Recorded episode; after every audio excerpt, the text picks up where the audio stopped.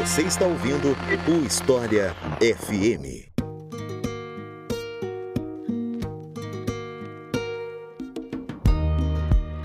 Revolução Sandinista, ou Revolução Nicaragüense, ou Revolução Nicaragüense de 1979. As pessoas vão chamar de maneiras diferentes, escolha você como você quiser chamar. Eu sou Iclis Rodrigues e para falar sobre esse assunto, eu convidei a professora Priscila Pereira, a quem eu passo a palavra para se apresentar para vocês. Então, Priscila, seja muito bem-vinda. Fique à vontade para se apresentar para o pessoal. Olá, Iclis. Olá, ouvintes do História FM. É, primeiramente, quero agradecer o convite de estar aqui com vocês e dizer que eu estou muito feliz, né? Que é um prazer falar de um tema tão fascinante, né? E absolutamente relevante e atual para a gente compreender o mundo contemporâneo, que é a Revolução Sandinista. Meu nome é Priscila Pereira, sou professora de de História do IF Sul de Minas Campos Machado. Fiz toda a minha graduação e pós-graduação, né, mestrado e doutorado na Unicamp, a Universidade Estadual de Campinas, é, onde eu me dediquei aos estudos latino-americanos, né, principalmente é, no que se refere à história da Argentina, né, anos 1970 1980. E além das minhas atividades como docente, eu também sou uma das produtoras do podcast Hora Americana, que é um podcast de história das Américas, que eu produzo com os meus companheiros Caio Pedrosa, Luiz Calil, que esteve aqui recentemente, né, inclusive, para falar sobre Aztecas, e o, e o André Lopes, né? E aproveito para fazer a propaganda aqui, escutem o Hora Americana, né? Temos episódios dos mais diversos países, contextos, temporalidades. E é isso, um prazer estar aqui com vocês. Então é isso, vamos conhecer um pouco mais sobre essa situação na Nicarágua depois que eu falar para vocês da nossa campanha no Apoia-se. O História FM é um projeto educacional gratuito que nunca foi cobrado em nenhuma circunstância. Mesmo o trabalho que eu fazia no YouTube antes nunca foi cobrado. Eu sempre quis fazer conteúdo gratuito e claro, pode ser que no futuro eu faça um curso pago, lance um livro, aí lógico, né, a pessoa tem que comprar, mas eu tento sempre trazer o máximo possível de conteúdo de graça para as pessoas, por uma questão de difusão de conhecimento mesmo, né? Só que para esse trabalho existir, eu preciso do apoio de vocês. Então é por isso que eu sempre falo da nossa campanha no Apoia-se, porque é ela que financia esse trabalho. Você pode ajudar como? a partir de R$ reais por mês via boleto ou cartão em apoia.se barra História. Você faz a sua colaboração todo mês e esse projeto continua existindo. Se você puder fazer isso com R$ reais por mês, você pode ouvir os episódios do História FM com antecedência, ficar sabendo das novidades antes, né, tendo acesso ao mural do Apoia-se e tudo mais. E os nossos novos apoiadores e apoiadoras são Rodrigo Fuser, Luiz Rezende, Marcelo Vaz, Matheus Vieira, André Serra, Ivan Sica, Alan Lira e Emerson Pereira. Muito obrigado, pessoal. São vocês que fazem esse trabalho continuar. E se você que está ouvindo quer apoiar também, é só acessar apoia.se barra e fazer a sua contribuição. Se você quer ajudar apenas uma vez e não mensalmente, você pode fazer isso via Pix pela chave leituraobrigahistoria.gmail.com Repetindo, leituraobrigahistoria.gmail.com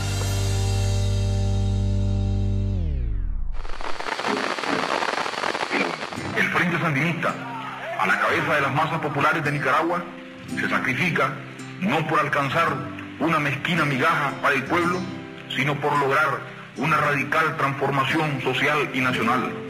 No solamente estamos contra los 40 años de tiranía libero conservador somocista, nuestra aspiración es más profunda. Estamos contra cuatro siglos y medio de agresiones extranjeras, de las cuales más de un siglo corresponde a agresiones yanquis.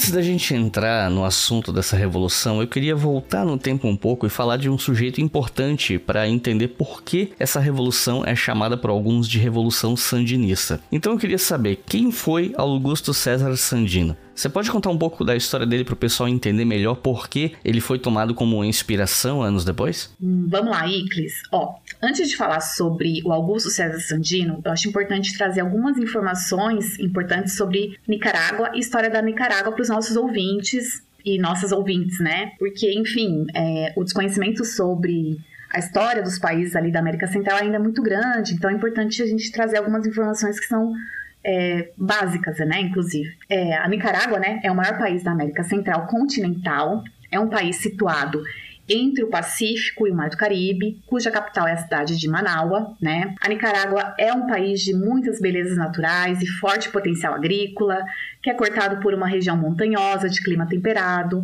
que possui rios caudalosos e tem dois lagos importantes. Atualmente, a Nicarágua tem por volta de 6 milhões de habitantes, mas na época do Sandino, que a gente vai falar daqui a pouquinho, ou seja, 1930, esse país tinha 700 mil habitantes. Esse país, como todos ali da região da América Central, né? Enfim, é, um, um, conjunto considerável aqui das Américas, teve colonização espanhola, né? Que foi responsável por um, é, um processo de etnocídio, né? Alguns historiadores falam de um holocausto demográfico dos povos originários, então a gente teve é, um desaparecimento, uma queda brusca de, da população autóctone, né? Da, dos dos grupos indígenas.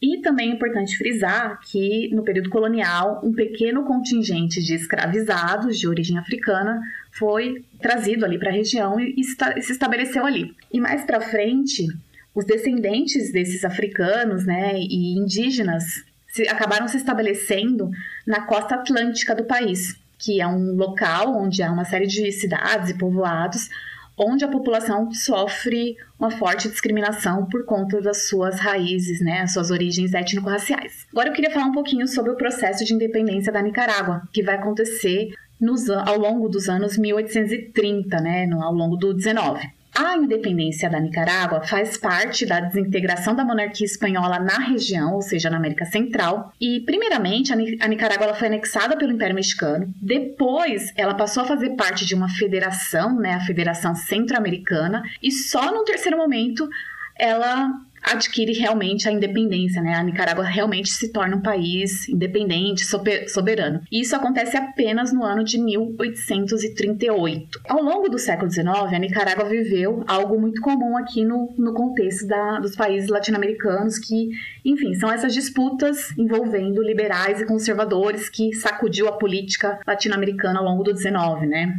E além dessas disputas, desses embates políticos envolvendo liberais e conservadores, a gente também tem uma intervenção, um histórico de intervenções dos Estados Unidos muito forte nesse país, né? Ou seja, um histórico de ingerência norte-americana bastante pronunciado que a gente vai falar daqui a pouquinho também. Eu queria começar falando sobre essas disputas entre liberais e conservadores. Na Nicarágua, no século XIX, os liberais faziam parte do chamado Partido Democrático, né? E os conservadores eram também conhecidos como legitimistas. E essa contenda, né, entre esses dois grupos, ela pode ser exemplificada se a gente percebe como ela se dava nas duas principais cidades coloniais do país, Granada, que era um reduto importante dos conservadores, né, os legitimistas, e León, que era um, uma cidade de maioria liberal, digamos assim. Entre 1856 e 1867, a gente teve uma guerra nacional, né, envolvendo esses dois grupos, né, liberais e conservadores. E depois disso, a gente vai assistir um período de hegemonia conservadora, que vai durar até 1893. É, aí, o que, que aconteceu depois disso, né? A gente vai ter uma revolta liberal que vai acabar com essa hegemonia conservadora. E nessa revolta liberal, quem vai ascender ao poder vai ser um general chamado José Santos Zelaya, né?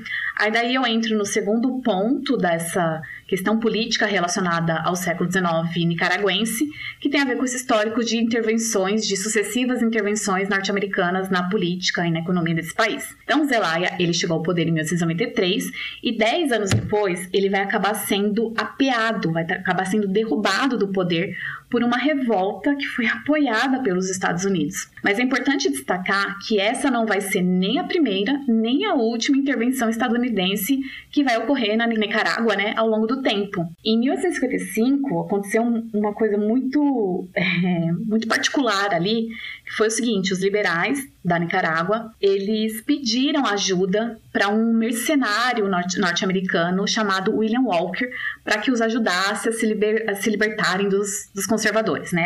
Enfim. E o William Walker, ele é o mais conhecido dos filibusteiros do século XIX, que eram aqueles aventureiros estadunidenses, né, de origem norte-americana, que intervinham em regiões ali da América Central. Acontece que esse mercenário, né, William Walker, ele se aproveitou desse da confiança depositada nele pelos liberais e ele vai se declarar presidente da Nicarágua. E ele vai promover uma política de americanização do país, né, impondo inclusive o inglês como idioma oficial, e vai incentivar a imigração é, de norte-americanos ali para aquele território. Né? E o William Walker ainda fez outras medidas, né? ele é, colocou em prática, implementou uma série de medidas polêmicas. Por exemplo, ele vai revogar a abolição da escravatura, né? a Nicarágua tinha abolido a escravidão no país em 1824, e enfim, e ele vai acabar ficando assim, praticamente dois anos no poder, governando a Nicarágua, enfim, como, é, enfim, né, como, como, se fosse um patrimônio pessoal dele, né. E o Walker vai ser derrotado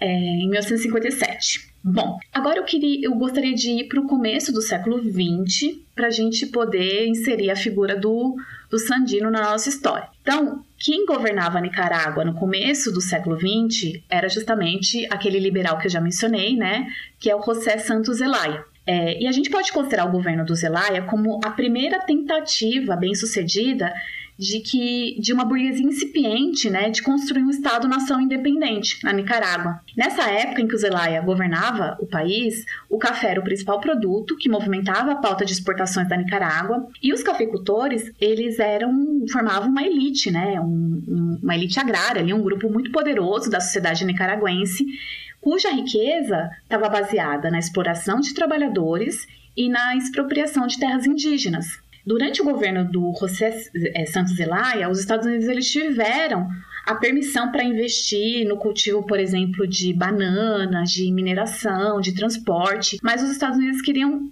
tinham planos mais audaciosos, né, mais ambiciosos. Eles queriam construir um canal interoceânico parecido ao canal do, canal do Panamá, né, ou seja, um canal militar e comercialmente estratégico, e pediram permissão para o governo do Zelaya para fazer isso. Acontece que o Zelaya se negou, né? O governo dele se negou a dar essa autorização para os estadunidenses. E em razão disso, né, por causa disso, em 1909, o Zelaya foi derrubado por um golpe apoiado pelos Estados Unidos e o poder foi entregue ao conservador Adolfo Dias, né? Adolfo Dias. É, que, enfim, que vai instaurar um governo que a gente pode considerar como bastante serviçal, né, subserviente aos interesses norte-americanos. Anos depois disso, né, em 1914, já no no, no, contexto aí da Primeira Guerra Mundial, vai ser assinado o famoso Tratado Bryan Chamorro, que vai ser um tratado que vai conceder a autorização para os Estados Unidos construírem o canal interoceânico que eles tanto desejavam, né? E depois disso a gente vai assistir uma forte dependência da Nicarágua em relação à economia dos Estados Unidos. E essa dependência vai crescendo ao longo dos anos, né? E os Estados Unidos para é, enfim, para resolver esse impasse entre liberais e conservadores, ele vai apoiar a criação de um governo de coalizão que seria formado justamente por liberais e conservadores, certo? Anos depois, já no ano de 1926, vai estourar uma guerra civil opondo liberais e conservadores mais uma vez. Essa guerra civil é conhecida como Guerra Constitucionalista e ela dura de 1926 a 1927. E por que estourou essa guerra civil? Porque os liberais eles foram expulsos desse governo de coalizão, né, que havia sido criado anteriormente pelos Estados Unidos e tudo mais. Então, o motivo da guerra é essa exclusão dos liberais do cenário político é, nicaragüense, né? Aí, ao, ao longo dessa guerra constitucionalista, os Estados Unidos vão fazer uma nova intervenção na Nicarágua para segurar os seus negócios, né? Afinal de contas, é os Estados Unidos durante a guerra constitucionalista eles vão apoiar os conservadores e só uma curiosidade, o governo mexicano, né, o México vai apoiar os liberais. Já é um contexto em que o México passava pela Revolução Mexicana, né? Então é interessante a gente ver esse alinhamento das, das forças externas, digamos assim, né? De como a, as relações externas ficaram é, marcadas ao longo da guerra constitucionalista. Portanto, é nesse contexto de uma nova invasão estadunidense à Nicarágua que vai surgir a liderança de Sandino. Então, finalmente, vamos falar do Augusto César Sandino, que foi registrado, né, quando ele nasceu, como Augusto Nicolás Calderón Sandino. Enfim, o Sandino, quem era ele? O Sandino era um trabalhador rural, de origem humilde, filho de um cafeicultor super cheio da grana, né, endinheirado, com uma indígena que trabalhava nas terras desse cafeicultor, né? O Sandino, ele fazia parte de um setor liberal que foi se radicalizando ao longo do tempo até romper definitivamente assim com os segmentos liberais é, dos quais esse setor fazia parte, né? Ao Sandino, por exemplo, é atribuído, segundo alguns dos seus biógrafos, né? Dizem que ele, que ele costumava falar o slogan anarquista, né? A propriedade é um roubo, propriedade é roubo. E no contexto dessa invasão estadunidense que eu mencionei, o Sandino ele vai liderar a luta pela expulsão dos fuzileiros navais americanos que estavam na Nicarágua. Ou seja, ele vai ser o líder de uma espécie de uma guerrilha anti-imperialista, né?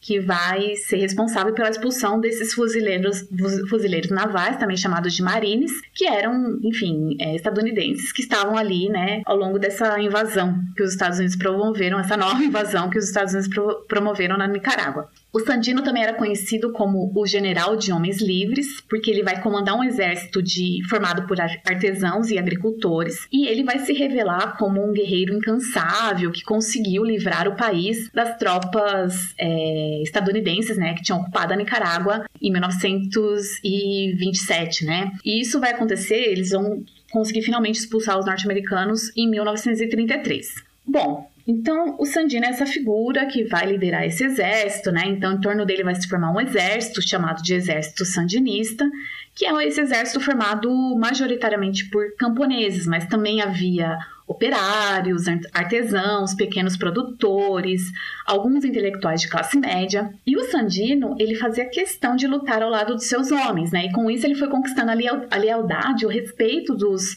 do, das pessoas que faziam parte do seu exército. E a imagem que foi sendo construída né, do, do Sandino ao longo do tempo é, envolve uma série de, de predicados que a gente pode considerar como altamente positivos, né? Então, ele seria honesto, ele seria humilde, é, para os seus homens, né? Ele era um exemplo de coragem, né? Um homem de caráter. E as estratégias usadas pelo exército sandinista, que envolviam de emboscada até ataques surpresas, apoio da população local, etc., é, vão servir como inspiração né, para líderes guerrilheiros posteriores. Né? O próprio Fidel Castro é, estudou profundamente as, essas estratégias de guerrilha usada pelos, pelo exército do Sandino. E, enfim, então isso vai inspirar gerações seguintes de revolucionários na, na América Latina. E além do Fidel Castro, que eu mencionei agora, um, uma outra pessoa que, que vai se inspirar nesse legado do Sandino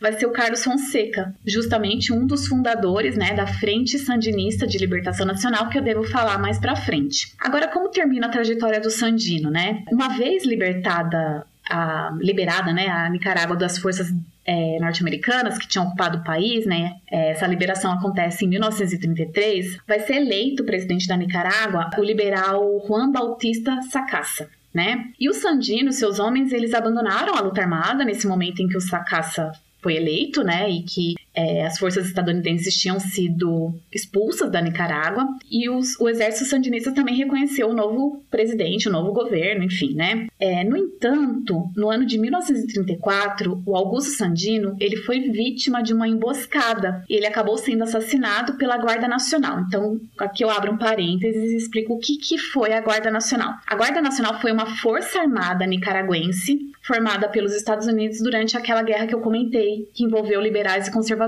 no começo do. No, né, nos anos 20 do século 20, né? Que é a guerra constitucionalista. É, e a, a, Guarda Nacional depois vai se tornar o braço armado da dinastia do Somoza, que a gente já deve falar mais pra frente também. Aliás, o chefe da Guarda Nacional nesse momento em que o Sandino foi assassinado era o Anastácio Somoza Garcia, que era sobrinho né, do presidente Sacasa. Na verdade, ele era casado com a sobrinha do do Sacasa e era um fiel é, apoiador dos Estados Unidos. E eu, eu, imagino que eu devo falar disso mais para frente também. É, para terminar, né, para falar um pouco desse processo de mitificação da figura do Sandino, eu queria resgatar aqui uma história relacionada ao pai do Sandino, que é aquele cafeicultor rico, né, que que, enfim, é, o Gregório Sandino, que era o pai do Sandino, ele teria dito a seguinte frase quando percebeu que o Sandino tinha sido assassinado. Ele fala o seguinte: Vou abrir aspas aqui. O que se mete a redentor morre crucificado. Fecho aspas. Por que essa frase é interessante? Porque ela prenuncia esse processo de mitificação que a figura do Sandino sofreu ao longo do tempo. Enfim, e, e, a ligação né, que vai sendo estabelecida entre a figura do Sandino a uma espécie de messianismo de caráter popular. Né? Então, quando a figura do Sandino é recuperada anos mais tarde, ele é colocado como uma espécie de precursor de uma revolução social que, teria, que teria ficado inacabada, né? É, que chegaria às suas vias de fato a partir do triunfo da Revolução de 1979, que é a revolução que levou o, a Frente Sandinista de Libertação Nacional ao poder. Um exemplo disso que eu estou falando pode ser encontrado num cartaz de propaganda da Frente Sandinista de Libertação Nacional de meados dos anos 1960, que mostra justamente o Sandino ao lado do José Martí, que é uma figura histórica ligada à independência de Cuba, e eles estão lado a lado. Ou seja, né, o Sandino vai sendo pouco a pouco colocado como um prócer, né? Como alguém que pertenceria à mesma genealogia de homens como o Bolívar, o San Martín, etc. É, inclusive tem um, um cantautor cubano famosíssimo, né? Considerado cantor da Revolução Cubana, o Silvio Rodrigues, que ele tem uma música que se chama Canção Urgente para Nicarágua. E nessa música ele diz o seguinte, né? Vou abrir aspas aqui, fazendo uma tradução para o português, ó. O espectro é sandino, com Bolívar e o Che, né, o Che Guevara, porque o mesmo caminho caminharam os três. Então a gente precisa, né, quando a gente está falando do Sandino, é importante a gente problematizar essa visão é, teleológica, determinista da história que foi se construindo ao longo da figura dele, né?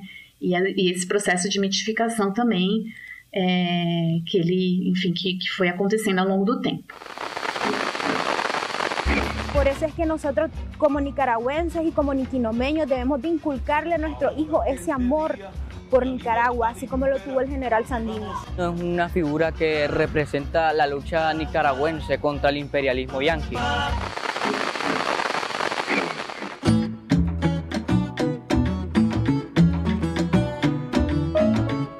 E aproveitando o assunto, você poderia falar um pouco sobre a dinastia dos Somoza até o governo do Anastácio Somoza Garcia? Não era uma dinastia de verdade, né? Se você pensar na definição do conceito, mas na prática os Somoza mandaram na Nicarágua por décadas, né? Direta ou indiretamente os Somoza mandavam no país. Você pode falar um pouco disso pra gente? Certinho, Icles. Então vamos lá, vamos falar da família Somoza, né? É, de fato, a gente está diante de uma ditadura militar somocista que durou de 1934 até 1979, né? Ou seja, uma ditadura militar que teve a duração de 42 anos e que só acabou né, com a chegada do, da Frente Sandinista de Libertação Nacional ao poder em 1979. Durante este período de 42 anos, né, que eu comentei, a família Somoza, que era formada pelo Anastácio Somoza Garcia, o patriarca, depois os dois filhos dele, né, o Anastácio Somoza de Baile, que era o mais novo, e o Luiz Somoza de Baile, que era o, o mais velho, é, essa família vai se tornar a mais rica e poderosa da Nicarágua, né? Só para a gente ter uma noção, 50% das terras cultiváveis do país pertenciam à família Somoza. E essa família, por meio da força e da repressão de uma aliança liberal conservadora, ela conseguiu se manter no poder e controlar o país politicamente, né? Trata-se, enfim, de uma espécie de uma ditadura hereditária, daí o termo dinastia, porque, enfim, quando a gente pensa em dinastia, a gente se refere geralmente às monarquias, né? Que não se trata exatamente de uma monarquia, mas como é, é esses, esses ditadores todos são da mesma família, é como se fosse uma dinastia, a dinastia do Somoza, né? E essa dinastia, né, essa ditadura hereditária se sustentou no poder com base no autoritarismo, no patrimonialismo e na corrupção. E, no entanto, né, o governo do, Somo, do Somoza tinha um verniz de república democrática constitucional. Dito isso, eu queria falar agora de um por um do Somoza, né, para os nossos ouvintes entenderem quem fazia parte dessa família aí que instituiu uma ditadura hereditária na Nicarágua. Vou começar pelo patriarca, que é o Anastácio Somoza Garcia. Ele governou a Nicarágua entre 1937 e 1947 e depois ele teve mais um mandato que vai durar de 1951 a 1956. Ele é conhecido também pelo apelido de Tátil, né? Então, o pai, o patriarca, Somoza Garcia, é o Tátil. E o Tatito vai ser o filho mais novo, que é o, o, o Anastácio Somoza de Baile, que a gente vai falar daqui a pouquinho. Quem era o patriarca, então, o Somoza Garcia? Ele, ele era filho de um rico cafeicultor ele vai se casar com a Salvadora de Baile Sacasa, que era filha de uma das mais poderosas famílias da Nicarágua, né? Inclusive ela era sobrinha do presidente Juan Bautista Sacasa, que a gente já comentou aqui. E o Anastácio Somoza Garcia, ele tá muito ligado com a criação da Guarda Nacional, né? Que é essa força armada que foi constituída ao longo da Guerra Constitucionalista, né, e apoiada pelos Estados Unidos. O Somoza Garcia era um ex-vendedor de carros usados, né, e bastante alinhado aos interesses norte-americanos. O presidente Franklin Delano Roosevelt teria dito, né, segundo a Matilde, Matilde Zimmerman, que tem um livro sobre a Revolução Nicaragüense, a seguinte frase a respeito do Somoza Garcia, abro aspas. Somoza pode ser um filho da puta, mas é nosso filho da puta. Fecho aspas, né? Então essa frase ela é muito indicativa de que para os Estados Unidos era conveniente é, ter a, o apoio, né, do desse, dessa figura, né, do Somoza Garcia, que eles consideravam uma espécie de um baluarte anticomunista ali na Nicarágua e na América Central. Uma curiosidade sobre o Somoza Garcia, ele tinha, ele era bastante próximo de outros dois ditadores, né? O Fulgêncio Batista, né? O ditador que teve à frente do governo cubano até as vésperas, né, da Revolução Cubana, e o Rafael Trujillo, que foi um ditador da República Dominicana. Então ele tinha uma proximidade com esses dois, né, com Fulgêncio Batista e o Trujillo. Bom, em 1936, o Sacasa renunciou o poder por influência do próprio Somoza Garcia, né? E o Sacasa, que era tio, tio na verdade da esposa do Somoza Garcia, vai deixar Nicarágua. Aí o Somoza Garcia vai se apresentar como candidato e ele ganhou as eleições presidenciais de forma duvidosa, né? É, porque tudo indica que aquelas eleições foram fraudulentas, enfim, não, não foram justas, né? E, e desde então ele vai governar a Nicarágua de forma ditatorial até 1956, quando ele foi assassinado. Sobre o Somoza Garcia, é importante destacar que ele era um, um, sujeito muito habilidoso politicamente e ele conseguiu reunir diferentes apoios políticos, diferentes forças, né? Por exemplo, ele conseguiu atrair movimentos de trabalhadores urbanos, ele conseguiu a simpatia, né, de, do Partido Comunista da Nicarágua, por mais paradoxal que pareça, né, ele conseguiu o apoio de, dos chamados camisas azuis, que eram forças pró-fascistas que havia na Nicarágua nessa época, né, anos 1930, que é uma época de, de ascensão do, do nazifascismo mundo afora, né, e ele também conseguiu o apoio dos partidos tradicionais que havia no país. E ele fortaleceu o aparato do Estado e a força policial, né? A, é, sobretudo no que se refere à Guarda Nacional. E a base de apoio do governo dele estava no Partido Nacionalista Liberal e na Guarda Nacional ele tinha uma profunda admiração pelo Mussolini e pelo Roosevelt, né? Enfim, paradoxos da história. Mas depois de 1942, ele vai se mostrar antifascista, né, para agradar os Estados Unidos. Aliás, essa é, a gente pode constatar uma certa ambiguidade entre esse discurso nacionalista que o Somoza Garcia costumava fazer e a lealdade aos Estados Unidos. Então, é algo que é bastante ambíguo, que a gente constata quando a gente analisa, se debruça sobre o, os governos dele. É, o Somoza Garcia, embora ele tenha atraído os trabalhadores urbanos no primeiro momento, ele vai acabar se desgastando com esse grupo, porque ele era um, um sujeito que prometia muito, entregava pouco para os trabalhadores, né? É, então, a gente pode considerá-lo mais como um político que era demagogo, né? Que, porque na época em que ele governou a Nicarágua, a gente assistiu a um empobrecimento generalizado da população, com pouquíssimo investimento na área social. E é uma coisa contraditória, porque nessa época é, havia muita riqueza vinda do algodão, né, que substituiu o café como produto mais importante ao longo desse período aí, 1930, 1940. E então, se por um lado havia muita riqueza vinda do café, havia muita desigualdade social por outro lado também, né? A partir de 1944, começaram a crescer protestos contra o Somoza pai, né, o Somoza Garcia. Então começa paulatinamente a surgir uma oposição formada tanto por conservadores quanto por liberais dissidentes, que inclusive vão fundar um novo partido político, que vai ser o Partido Liberal Independente, né, que enfim a gente pode considerar como uma oposição de classe média formada por intelectuais e estudantes. Aliás, essa oposição ela foi duramente reprimida, né, com inclusive com a prisão e exílio dos seus líderes, é, que isso vai mostrar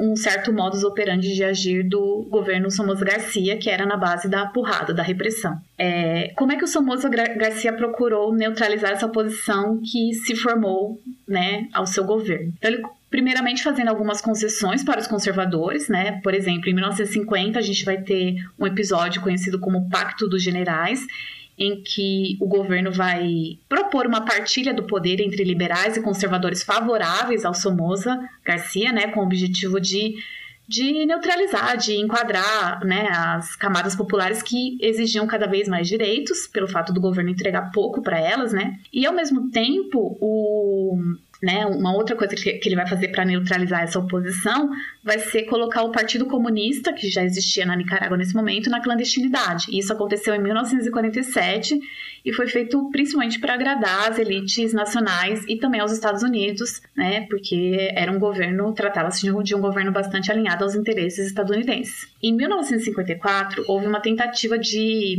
é, de golpe contra o Somoza Garcia, né, e isso só vai se concretizar alguns anos depois, né, em setembro de 1956, quando o Somoza Garcia, o pai, o patriarca, vai ser assassinado por um poeta e gráfico chamado Rigoberto Lopes Pérez, né, o Rigoberto López Pérez, quando ele tentava se reeleger novamente presidente da Nicarágua. E o López Pérez, que era esse, esse poeta, esse gráfico, ele tinha relação com liberais dissidentes. E após o assassinato do Somoza Garcia, quem vai assumir o lugar dele, né, quem vai, vai ser justamente o filho, é, o filho mais velho, que é o Luiz Somoza de Baile. Então, o Luiz Somoza de Baile que vai assumir, vai ocupar o lugar do patriarca. E o segundo, o segundo filho, o caçula, né, o Anastácio Somoza de Baile, também conhecido como Tatito, nessa época ele já era chefe da Guarda Nacional. Bom, agora eu queria falar sobre o segundo Somoza, né, que é o Luiz Somoza de Baile, que vai governar Nicarágua entre 1956 e 1963. Bom, ele já começou a presidência dele decretando estado de sítio, prendendo estudantes, reprimindo opositores, né? Afinal de contas, era um contexto em que a violência política estava tinha sido, assim, escancarada ali, né, com o assassinato do pai e tudo mais. É justamente nesse momento de repressão que o conservador Chamorro, que eu devo falar mais pra frente, ele foi torturado juntamente com a sua esposa, né, a Violeta Chamorro, mas ele acabou escapando com vida. O, o Luiz Somoza de Baile, ele fez um governo, digamos assim, um pouco mais ameno do que o do pai, né, então ele buscou atrair os trabalhadores, como seu pai tinha feito antes. É, durante o governo dele, é importante mencionar, né, que vai ocorrer a Revolução Cubana, que vai exercer, né, que vai exercer um, um, um impacto muito importante na vida política nicaragüense e ajudar a entender, inclusive, a formação da Frente Sandinista de Libertação Nacional, que a gente deve falar mais para frente. Então, o Somoza Debayle teve esse governo que a gente pode considerar como um pouco mais ameno do que o do pai, embora ele tenha mantido o padrão familiar. É, Luiz Somoza Debayle também ele vai apoiar a candidatura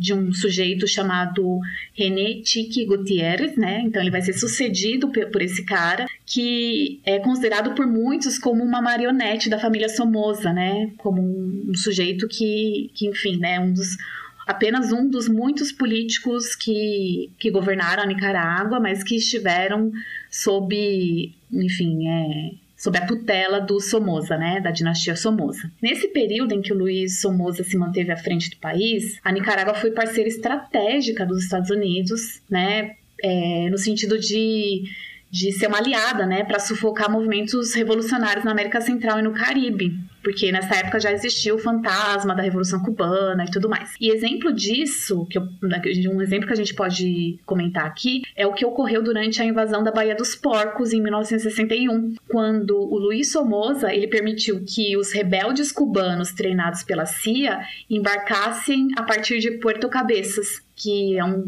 é, uma localidade que fica ali na costa caribenha da Nicarágua. Então a gente percebe essa, é, essa triangulação aí, né? É, enfim, essa, essa tabelinha Estados Unidos e Nicarágua para tentar organizar um movimento contra-revolucionário é, contra Cuba, né? Bom, por fim, agora eu queria falar sobre o caçula, né? O filho caçula do Somoza Garcia, do o Somoza, o, o, o Somoza pai, que é o Anastácio Somoza de Baile, que governou a Nicarágua entre 1967 e 1972 e depois ele teve um segundo mandato que durou de 1974 a 1979. O Anastácio Somoza de Baile também é conhecido como Tatito, né? Tátil é o Somoza Garcia e o Tatito é o Somoza de Baile. É, ele é o filho, o número dois, digamos assim, né, do Somoza pai, e ele assumiu o poder após a morte do irmão dele, né, o Luiz é, Somoza Debayle, que teve um infarto em 1967. Ele foi eleito, né, o Somoza Debayle, né, o Tatito, foi eleito de forma fraudulenta, como era praxe nessa época, as eleições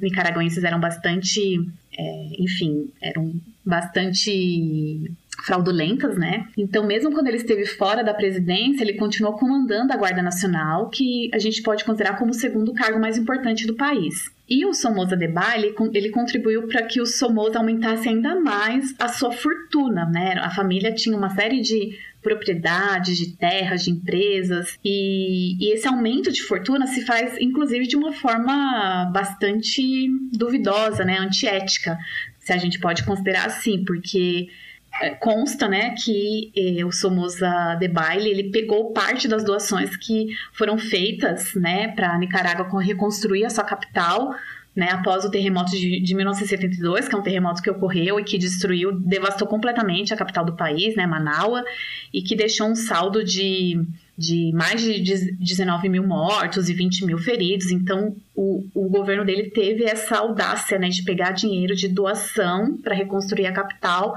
para si, né? Quando o primeiro mandato do Somoza Debayle terminou em 1972, ele entregou a presidência para uma junta nacional de governo, mas ele fez um acordo de que voltaria dois anos depois, né? Isso mostra a forte ingerência, né, que os Somoza exerciam na política nicaragüense e por isso é, faz sentido a gente falar numa dinastia. E durante o governo do Somoza Debayle, né, do Tatito, a dinastia do Somoza ela atingiu o seu auge, digamos assim, né?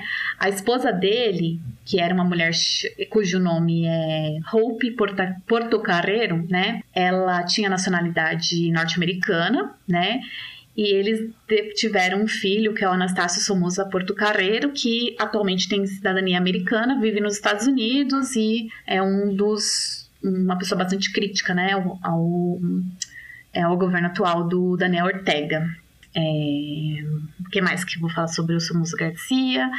Bom, ele era muito conhecido pelo seu anticomunismo e alinhamento com os Estados Unidos, embora, né, durante governo, os governos dele, as relações entre Nicarágua e Estados Unidos foram se deteriorando, principalmente a partir do governo do democrata Jimmy Carter, né, que durou de 1977 a 1981. É, o Somoza Debayle chegou a acusar o Jimmy Carter de bastardo traidor e responsável pela sua queda em 1979, quando a ofensiva final né, da Frente Sandinista de Libertação Nacional, ela se saiu vitoriosa. Após a derrota do Somoza Debayle, ele acabou indo para Miami e depois ele conseguiu asilo político no Paraguai, que na época estava comandado pelo governo ditatorial de Alfredo Stroessner, né? Em setembro de 1980, o Anastácio Somoza é, Debayle, ele sofreu um atentado em Assunção e acabou morrendo. E a autoria do crime foi atribuída ao ERP, né, que é o Exército Revolucionário do Povo, né, o Exército Revolucionário del Pueblo, que foi uma organização guerrilheira argentina de orientação marxista. Então atribuiu-se ao assassinato do Somoza Debayle, né, o Tatito, é, ao ERP. E o episódio fez com que o Paraguai e a Nicarágua cortassem relações diplomáticas, inclusive, porque o governo paraguaio alegou que não teve envolvimento no atentado, mas enfim, ficou parecendo que o governo paraguaio tivesse alguma responsabilidade no que tinha acontecido.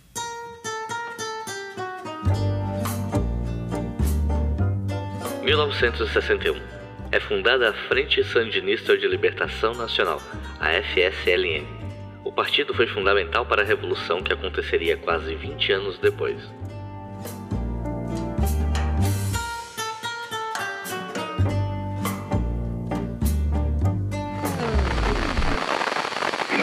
E qual era a situação política e econômica na Nicarágua nas décadas que precederam a Revolução de 79? Como é que era a vida do povo pobre, trabalhador, os camponeses, enfim? Ótima pergunta, Iclis. Então, é assim, a Nicarágua é um país de forte tradição agropecuária, né? E na segunda metade do século XIX, o café ele substituiu a criação de gado como atividade mais lucrativa e que movimentava a balança comercial da, do país, né? Em meados do século XX, vai ser o algodão que vai se tornar o, o produto mais importante das exportações nicaragüenses. Então, o país né, teve a criação de gado no primeiro, primeiro momento como uma atividade lucrativa, depois o café e no século XX a gente vai ter o algodão. É, de qualquer maneira, toda essa riqueza vindo dessas da, da produção desses gêneros primários aí, enriqueceu alguns, né, os latifundiários, por exemplo, né, e, e, e, eu cito a própria família Somoza como uma ilustração disso, mas por outro lado, isso gerou na outra ponta, uma concentração de renda e miséria absurdas, né? E a exploração dos recursos naturais do país ao longo do tempo, as minas de ouro, o gado, a madeira de cedro, etc., resultou em expropriação de terras de indígenas e pequenos produtores rurais e em processos como êxodo rural, favelização e muita exploração das pessoas mais humildes. No início dos anos 1970, que é para a gente pensar, né, já pensando como é que a Frente Sandinista de Libertação Nacional chegou ao poder, a gente pode citar alguns dados importantes, né, sobre como, quais eram os indicadores, né, a situação política e econômica na Nicarágua nesse período. Então, metade da população da Nicarágua não era alfabetizada. Isso no, no início, né, no comecinho dos anos 1970. No campo, esse número era ainda maior. 75% da população rural não sabia nem ler nem escrever. E no caso das mulheres, a situação era ainda pior, ainda mais crítica, porque esse valor subia para quase 100%. Então, quase 100% das mulheres rurais, né, da zona rural, não sabiam, não eram alfabetizadas, não sabiam nem ler nem escrever. A expectativa de vida na Nicarágua nesse momento era a mais baixa ali de toda a América Central e os índices de mortalidade infantil eram, eram assim, alarmantes, né? Então, por um lado, morriam muitas crianças, mas por outro lado, também nasciam muitas crianças, né? E, ou seja, o país apresentava aquela típica pirâmide etária que a gente estuda quando a gente está na escola, né?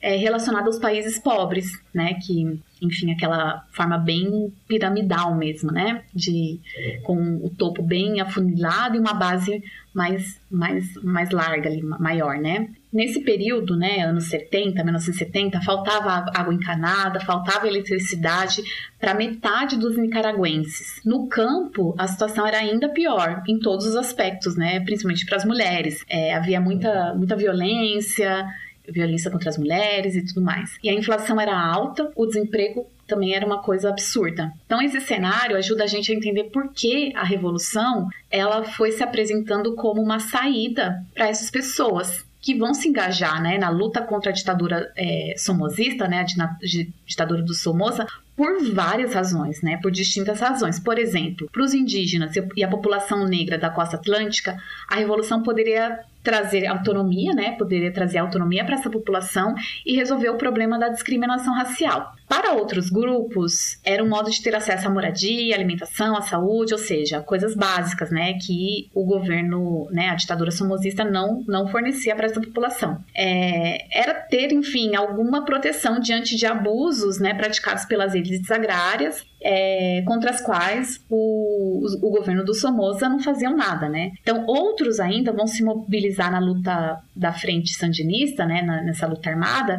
justamente por se revoltarem contra as injustiças sociais que existiam no país. É, enfim, os motivos que as pessoas, né, para explicar o engajamento das pessoas na, é, na luta armada, né, e nesse esse levante aí antiditatorial, eram muitos. De qualquer maneira, a gente percebe que é, a população não queria se sentir mais impotente diante de um governo que violentava, que oprimia e que maltratava o seu povo. É, em 1961 é fundada na Nicarágua a Frente Sandinista de Libertação Nacional, também conhecida pela sigla FSLN. Só que ela não surge do dia para noite, ela é meio que a consequência de outros grupos anteriores, né? Então, eu queria te perguntar como foi a fundação dela, quem eram os fundadores, quais os objetivos, enfim. Certo, Iclis. É, antes de mais nada, eu acho importante é, fazer algumas considerações, antes de falar da formação da Frente Sandinista de Libertação Nacional, acho importante falar sobre a influência que a Revolução Cubana exerceu na Nicarágua ao longo do tempo, né, a ponto da própria burguesia nicaragüense, representada pelos setores de oposição à ditadura somozista, ter celebrado, né, ter festejado a chegada de Fidel Castro e de seus homens ao poder, né, achando que, é, uma vez vitorioso o movimento, ele entregaria o poder nas mãos das elites tradicionais, mas enfim, não foi exatamente isso que aconteceu. Então, a Revolução Cubana é um divisor de águas, é um, um acontecimento chave e que influenciou bastante o, a formação da Frente Sandinista de Libertação Nacional. Porque depois do triunfo da Revolução, muitos jovens nicaragüenses passaram a ir para Cuba, né? É, e esse foi o caso, inclusive, do Carlos Fonseca Amador, né? Carlos Fonseca Amador foi uma figura-chave para a gente entender a formação da Frente Sandinista. Então, eu queria falar algumas algumas palavras sobre ele, né? Quem foi o Carlos Fonseca Amador? Ele foi um líder estudantil e professor de classe média. É, ele era originário de um, de um departamento lá da Nicarágua chamado Matagalpa, né? Ele era afiliado ao Partido Socialista Nicaragüense, né? O PSN, que é o nome como era conhecido o Partido Comunista da Nicarágua. Depois de voltar de Cuba, né? Ele foi para lá para estudar e tudo mais. O Carlos participou em junho de 1959 de um episódio conhecido como El Chaparral Parali. Esse episódio é um episódio muito importante para a gente entender a formação de uma geração de, de revolucionários, porque assim, ele guarda uma série de semelhanças com o movimento 26 de julho, né? É, e a sua tentativa frustrada de tomar o quartel, de fazer o assalto ao quartel Moncada, né, durante a Revolução Cubana. E no Chaparral, né, nesse episódio conhecido como Chaparral, a gente tem uma força militar que foi treinada pelo governo cubano e que foi chamada de Brigada Rigoberto Lopes Pérez, né? Que em homenagem àquele poeta que assassinou o Somoza Pai, né? Então essa brigada se organizou em Honduras, na fronteira com a Nicarágua, com o objetivo de tomar o poder e derrubar o governo Somoza. É, acontece que essa expedição militar falhou e os rebeldes, rebeldes acabaram sendo capturados pelas forças policiais de Honduras e Nicarágua. Qual vai ser o resultado, né, desse da, da derrota da, da, da brigada Rigoberto Lopes Pérez? O resultado foi o seguinte: nós teremos nove mortos e a captura de todos os rebeldes envolvidos nessa nessa tentativa aí de, de, de, organizar um levante contra a ditadura somozista, incluindo Carlos Fonseca. Então, Carlos Fonseca foi preso depois desse episódio aí do El Chaparral. Então, como reação né, à prisão de jovens, de estudantes, aconteceu é, uma passeata, né, que foi organizada no dia 23 de julho de 1959, e essa passeata ela se fez contra, né, como uma forma de, de protesto contra a morte e prisão desses jovens nicaragüenses, porque isso mobilizou a opinião pública do país. É, aí como é que o governo Somoza reagiu? Na base da repressão. Então houve forte repressão e quatro manifestantes acabaram sendo mortos pelas forças policiais, além de vários feridos, né? Centenas de pessoas saíram feridas. Isso, o Iclis, causou indignação. Né? Então, o que, que a gente percebe? Que os desdobramentos do Elite Paral, que é esse episódio aí, de uma tentativa de, de, de, de organização, né? de, uma, é, de, uma, de uma, uma força para derrubar a ditadura somoza, que acabou fracassando, é, isso vai formar uma geração, uma a chamada geração de 23 de julho. E dessa geração saíram muitos os que fundaram mais para frente a Frente Sandinista de Libertação Nacional. Bom, então depois disso, o que, que houve, né? Depois né, do, da derrota do, dos revolucionários aí, nesse episódio, no Elite Paral, da repressão que houve a passeata. Depois disso, houve um racha dentro do Partido Socialista Nicaragüense, que não quis aderir à luta armada, né? Então, nesse momento, a gente tem esse debate em torno da revolução, né? É um tema muito importante, né, para essa geração que, que passa acreditar nessa saída via, nessa saída armada, né, para resolver os os conflitos sociais.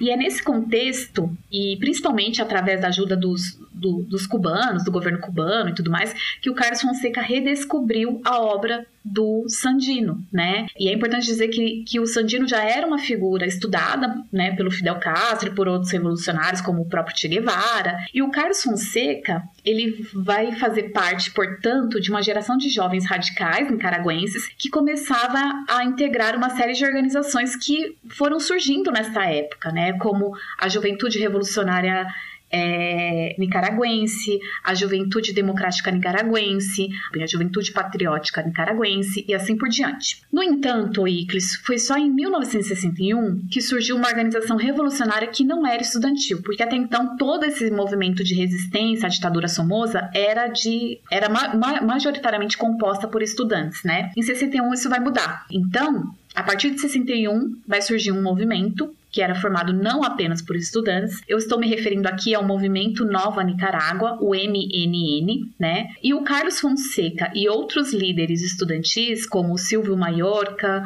o Tomás Borges, eles vão integrar esse movimento. É, mas havia também veteranos, né? Dois veteranos que haviam é, feito parte do exército do Sandino lá nos anos 1930, para a gente ver como é, como vai ser essa atualização né, do, do Sandino e da luta empreendida por ele, por, pelos seus homens, vai, como isso vai se construindo né, aí nos anos, ao longo dos anos 1960, 1970. Bom, um ano depois, o movimento Nova Nicarágua, né, o MNN, vai mudar seu nome para Frente Sandinista de Libertação, que vai ser um nome inspirado na Frente de Libertação Nacional da Argélia, que havia derrotado o colonialismo francês. O adjetivo sandinista, ele foi acrescentado um pouco depois, né, provavelmente em 1963, por sugestão do próprio Carlos Fonseca, que queria vincular à frente a luta do Sandino e dos seus homens contra os marines, lá ao longo dos anos 1920, né? O Carlos Fonseca já tinha no seu horizonte ali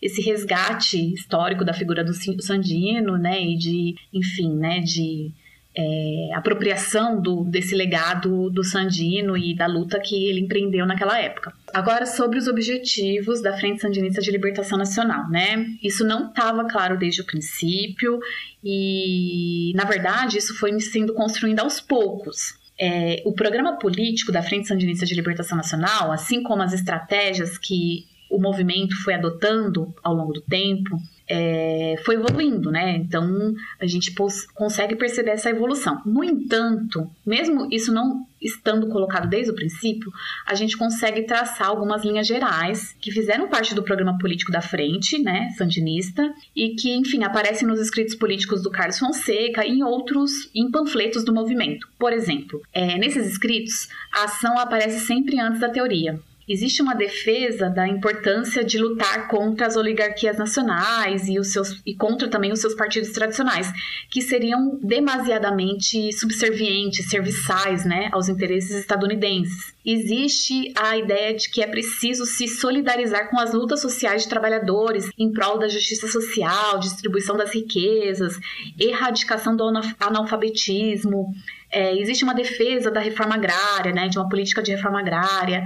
É, enfim, a gente percebe que é, esses escritos, né, a gente, existe um, um, um, um programa político que se centra, né, na, no, que, que, desafia, né, melhor dito, que desafia o imperialismo norte-americano na Nicarágua e na América Latina. Esse é um dos pontos centrais que aparece nos escritos do Fonseca e de outros líderes da Frente Sandinista de Libertação Nacional. Aliás, sobre o Carlos Fonseca, né, muitos o consideram uma espécie de um intelectual orgânico da Frente Sandinista. E essa constatação ela faz jus realmente à importância do Fonseca, do Carlos Fonseca, né, no movimento, porque que ele foi deixando uma série de textos políticos que permitem a gente entender as estratégias e o programa político da Frente Sandinista de Libertação Nacional e, enfim, é possível reconhecer essa importância que ele teve, né, como intelectual, como alguém que arquitetou ali o, o pensamento sandinista, né, da Frente Sandinista. Sobre os textos políticos do Fonseca, eu gostaria de destacar dois deles que foram escritos em 1968. Então, um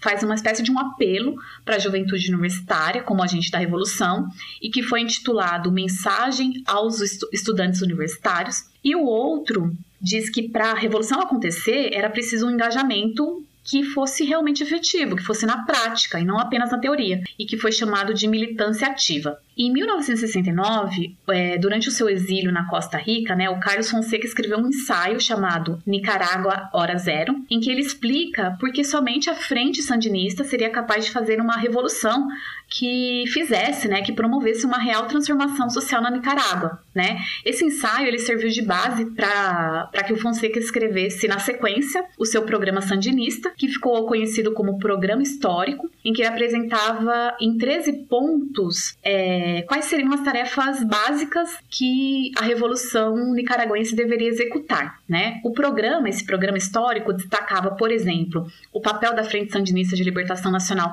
para derrotar o imperialismo norte-americano, né, e a ditadura somozista. O programa, é, que mais? Ele defendia a necessidade de reforma agrária, a começar pela expropriação das propriedades da família Somoza e dos, de todos os seus aliados. O programa falava, por exemplo, do estabelecimento de um governo revolucionário que garantisse direitos democráticos né, para toda a população da Nicarágua. É, que mais, gente? O programa também falava sobre a necessidade de nacionalização de recursos naturais e do sistema bancário nicaragüense. O programa defendia a importância né, de se extinguir a Guarda Nacional e que ela fosse substituída por um exército do povo. O programa enfim, é, postulava né, a importância de uma revolução na cultura, no sistema educacional, é, a necessidade de acabar com a corrupção na administração pública, é, a emancipação das mulheres, a, enfim, é, o, o programa tinha vários pontos ali, né, como a solidariedade das lutas antiimperialistas pelo mundo, a unidade do povo centro-americano, etc, etc. Bom, nos textos históricos do Carlos Fonseca, a gente percebe que esse processo de mitificação da figura do, do Augusto César Sandino, ele vai se dando assim de uma maneira bem intensa, né? Então a gente consegue perceber esse processo de mitificação quando a gente se debruça sobre os textos do Carlos Fonseca. O Sandino, ele aparece como um exemplo a ser seguido, principalmente é, no que se refere à visão nacionalista de que a Nicarágua seria um país que se definiu ao longo do tempo, né, pela luta contra o colonialismo espanhol no primeiro momento e depois pela luta contra o imperialismo norte-americano. Então, a gente, nos textos do, do Fonseca, é colocada a ideia de que era preciso concluir a obra do Sandino, que tinha permanecido inacabada, ou seja, era preciso levar a cabo o que o Sandino tinha começado lá ao longo dos anos 1920 e 1930, né? Então, seria uma espécie de uma segunda luta de libertação nacional. É, nos textos do Carlos Fonseca, também é importante mencionar que não haveria conflito entre o nacionalismo do Sandino e o marxismo do Che Guevara, que era outra, é, outra figura, né, outra fonte de inspiração para o Fonseca, era outra pessoa que o inspirava, né, que ele nutria uma admiração muito profunda. Com o passar do tempo, vão surgir diferenças táticas, né, e de ideias e de pensamentos dentro da Frente Sandinista de Libertação Nacional, e isso levou a cisões, né, a divisões dentro do, do, do, movimento. Então, vão surgir três correntes, três tendências dentro da frente sandinista que eu vou comentar agora. Então, a primeira tendência vai ser a chamada guerra popular prolongada. A segunda tendência vai ser a chamada tendência proletária. E por fim, a gente vai ter uma corrente que é conhecida como tendência insurrecional. Eu vou falar de uma por uma para a gente ver quais foram os líderes, o que, que essas correntes, né, essas tendências defendiam, quais as diferenças táticas e de ideias entre elas. Então, vou começar pela Guerra Popular Prolongada, que teve como líder um sujeito chamado Ricardo Morales Avilés. Então, o que, a guerra popular prolongada, né, os defensores dessa corrente defendiam? Eles defendiam a guerrilha rural, de acordo com aquela concepção militar do maoísmo, né, de guerra revolucionária. Então, os militantes da guerra, dessa corrente, eles defendiam um fortalecimento de, de longo prazo das bases camponesas nas montanhas, né, com o objetivo de manter o apoio da população rural e atrair o inimigo para o interior, para o interior do, do país, né, onde essa população iria enfraquecer, né, as, as forças policiais, do, é, somosistas,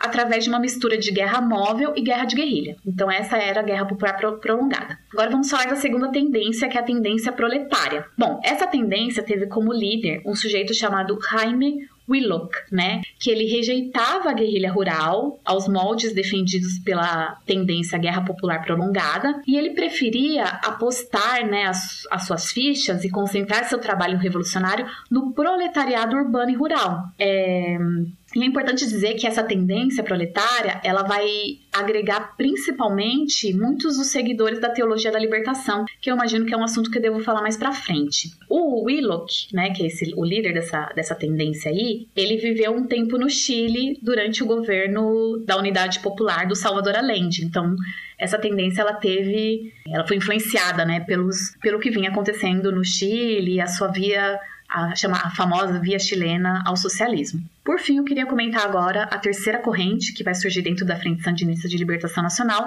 e que era conhecida como tendência insurrecional. Essa corrente tinha como líderes os irmãos Ortega, né? O Humberto Ortega, o mais velho, e o Daniel Ortega, que a gente deve falar dele mais para frente, né, o atual presidente da Nicarágua. Os, os defensores dessa corrente eram também chamados de terceiristas e eles defendiam o quê? Né, eles defendiam a construção de alianças com a oposição burguesa. O Carlos Fonseca ele se opunha completamente a essas alianças estratégicas, tanto foi assim que isso só vai acontecer após a morte dele, né, em 1976. Os terceiristas, eles vão ter um exercer um domínio muito grande no Diretório Nacional da Frente Sandinista de Libertação Nacional. Para terminar, Iclis, essa questão sobre a frente, as ideias, as propostas do programa político, quem fazia parte, eu queria destacar algumas lideranças sandinistas né? Então eu falei, por exemplo, do Carlos Fonseca, Amador, que foi esse intelectual orgânico do movimento, e de líderes como o Silvio Maiorca, o Tomás Borges e o Carlos Reina. Mas a gente também teve um sujeito como o Julio Buitrago, que era de uma família pobre de Manaus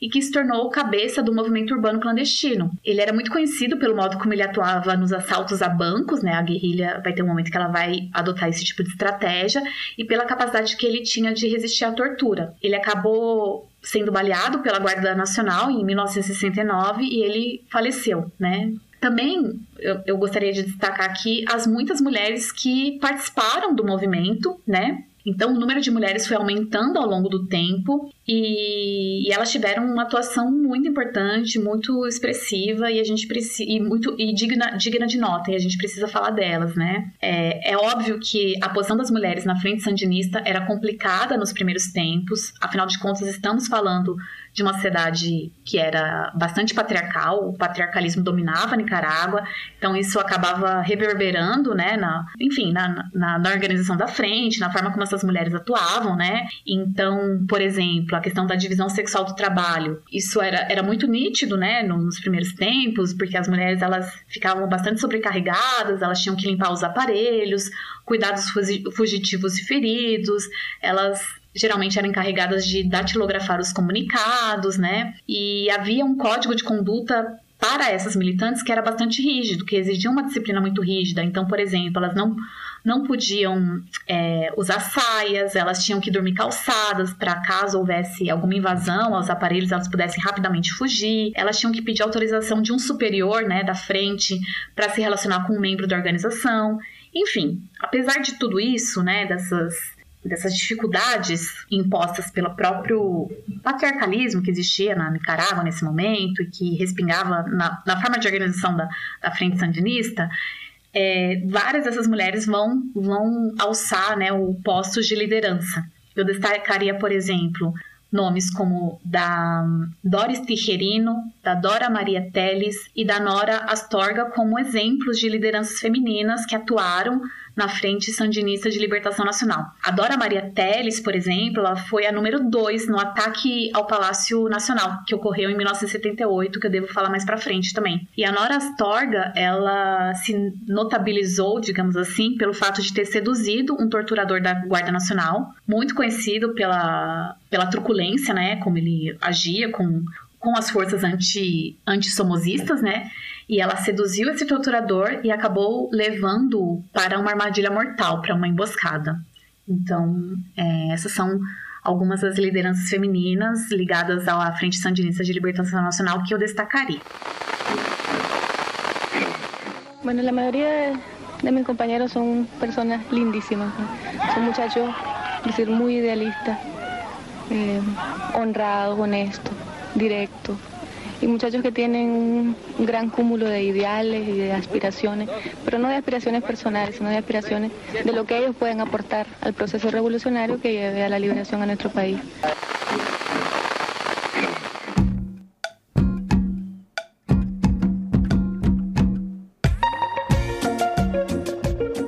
É verdade que a FSLN aliava princípios marxistas com o cristianismo a ponto de os cristãos terem um papel determinante na base e na direção dela? Tinha alguma coisa a ver com a teologia da libertação, talvez? Não sei. Sim, Iclis. É...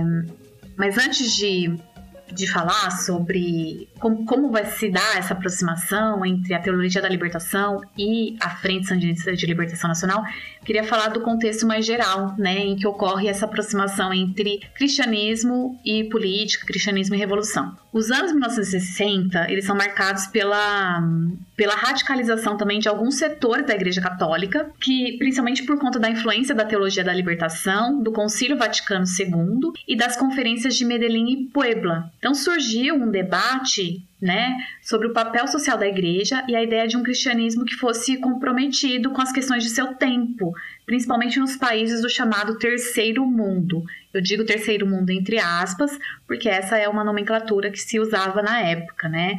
Então existia esse, esse debate de que a igreja não poderia ser descolada das questões sociais da sua época, né? Então, nesse contexto aí, vai aparecer uma igreja militante que propunha uma aproximação aos pobres, a chamada opção pelo pobre, né, que aparece bastante nos, nos teólogos que defendiam a teologia da libertação e tudo mais. Então, também dentro desse do escopo do que seria uma igreja militante, estava a ideia de que era importante lutar pela libertação de todos, de todas as formas de opressão, e a igreja deveria passar também a desenvolver atividades que que excediam né, o âmbito meramente pastoral.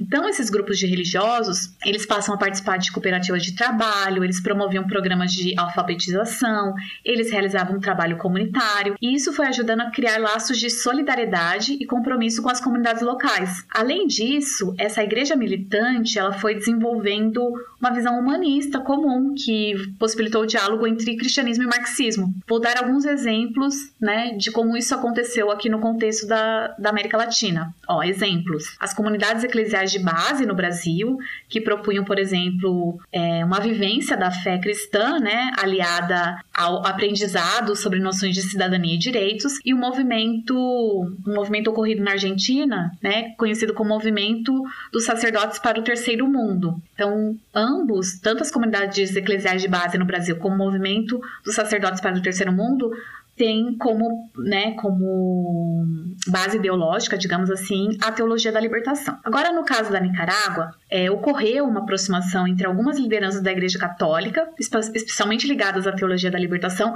com a FSLN, né, com a Frente Sandinista de Libertação Nacional. É, inclusive, é interessante uma consigna, né, que vai fazer parte desses da retórica desses grupos religiosos, né, que diziam o seguinte: abro aspas aqui, entre religião e revolução não há contradição, fecho aspas. Essa consigna é bastante emblemática, né, dessa tentativa de conciliar crenças cristãs com esse ideário da revolução que estava bastante em voga naquele momento.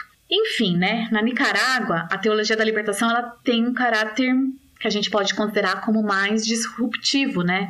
No sentido de lutar também contra uma ditadura que existia naquele país, que é a ditadura do Somoza na retórica desses grupos religiosos, né, na, no ideário defendido por esses grupos religiosos que, que vão se aproximar da, da FSLN, Jesus aparecia como um precursor das lutas populares, cujo martírio serviria de exemplo para o sacrifício do povo em prol da revolução. Um, um, vou dar um exemplo do que aconteceu, né? A gente tinha um, dois irmãos, né, que eram sacerdotes católicos, que eram o irmão Fernando e Ernesto Cardenal, que nesse contexto aí de aproximação entre cristianismo e revolução, cristianismo político, eles se filiaram à, à Frente Sandinista de Libertação Nacional. Um outro exemplo de uma liderança católica, né, que, que compartilhava desse ideário da teologia da libertação e que esteve muito próxima dos, dos rebeldes, né, da Frente Sandinista, é do padre Uriel Molina, que prestava serviços religiosos em bairros operários de Manaus, né, e que abrigou diversos rebeldes sandinistas, né, então ele acabou se tornando um ponto de apoio para os guerrilheiros. É, a partir desse momento, portanto, a Frente Sandinista ela recebeu apoio de sacerdotes ligados à teologia da libertação, né? E, e com isso houve a organização das chamadas comunidades cristãs de base ou comunidades eclesiais de base, enfim, que é a mesma coisa, né? Eu queria destacar a importância da organização de um movimento estudantil cristão que foi, né, foi se tornando um aliado importante da Frente Sandinista. Então, esse movimento estudantil cristão, embora ele corresse paralelo à Frente Sandinista, um vai apoiar o outro, né?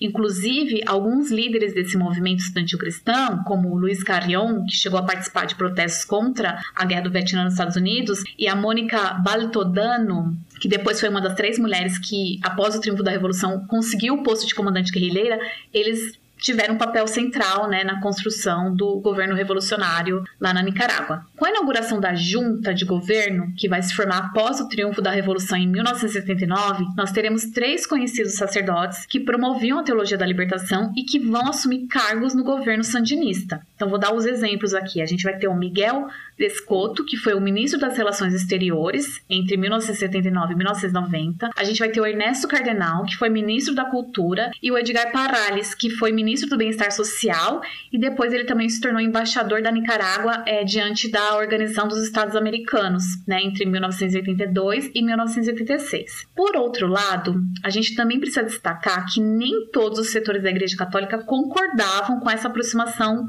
entre cristãos e sandinistas, né? Porque o, enfim, a teologia da libertação era apenas um dos segmentos que havia dentro do catolicismo, né?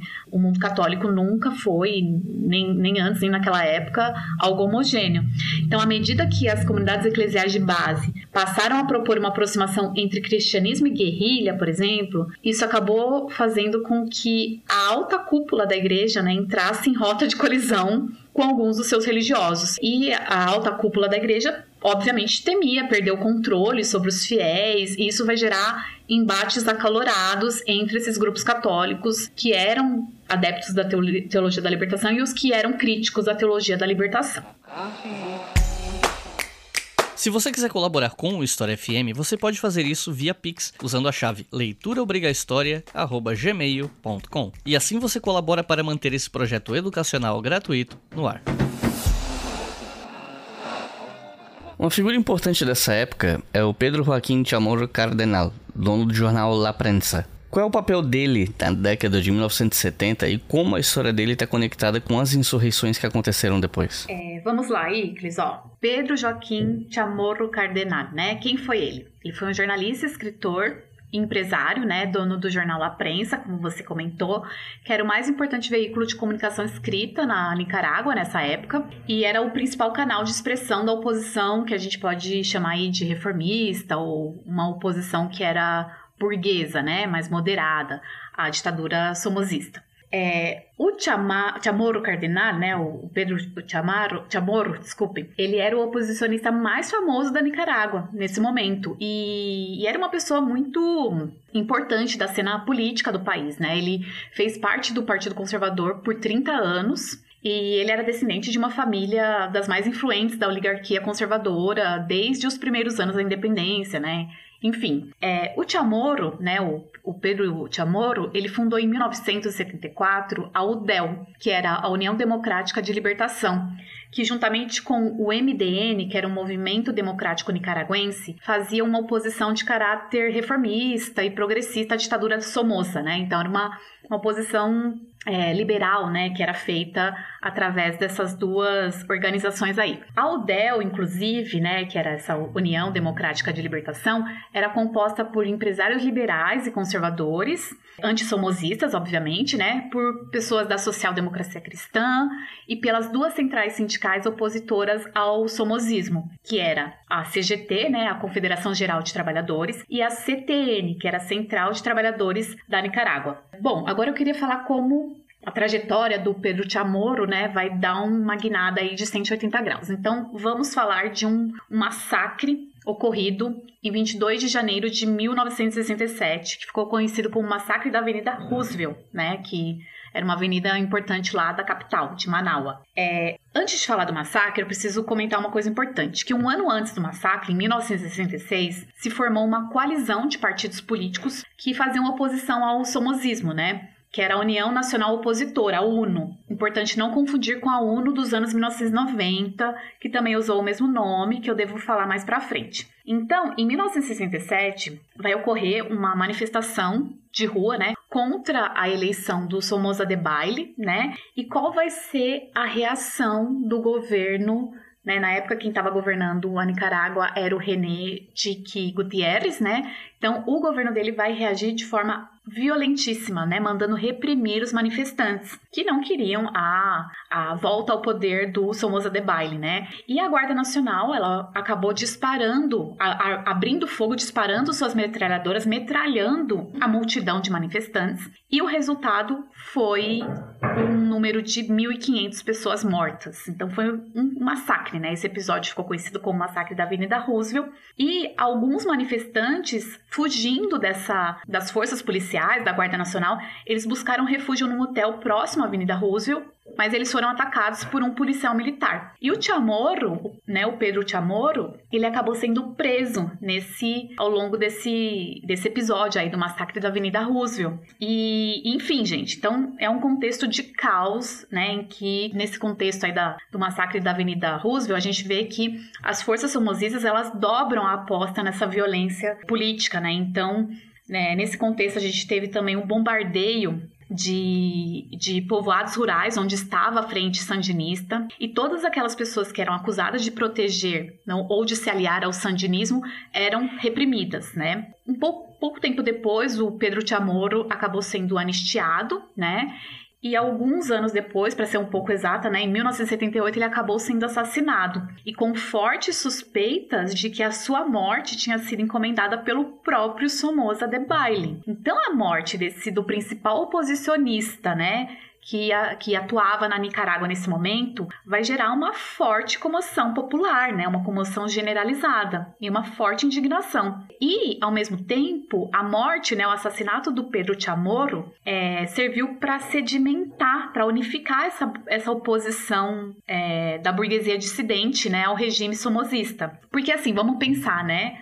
O, o, a morte dele vai gerar o seguinte pensamento: se se nem um líder, né, como o Pedro Chamorro, que era um líder da oposição, mas era uma pessoa que pertencia à elite nicaragüense, se nem essa pessoa estava salvo, né, significava que ninguém mais estava seguro na, na Nicarágua e que se o regime não fosse derrubado rapidamente, ele iria até as últimas consequências para se manter no poder, né? Então, nesse contexto aí de, da morte do Chamorro, de comoção é, generalizada em torno da morte dele, várias pessoas saíram às ruas queimando símbolos ligados à ditadura somozista, quebrando tudo. E só para terminar, Wiclis, eu queria só comentar que a viúva do Peru Chamorro, né, a Violeta Barrios de Chamorro, ela hum, esteve entre os membros que fundaram a Junta de Governo Revolucionário, que tomou o poder em 1979 na, na Nicarágua, né? E ela acabou abandonando a junta alguns nos primeiros anos da Revolução Sandinista. E nas eleições presidenciais em que a Frente Sandinista de Libertação Nacional foi afastada do poder revolucionário, né, ela ocupou a presidência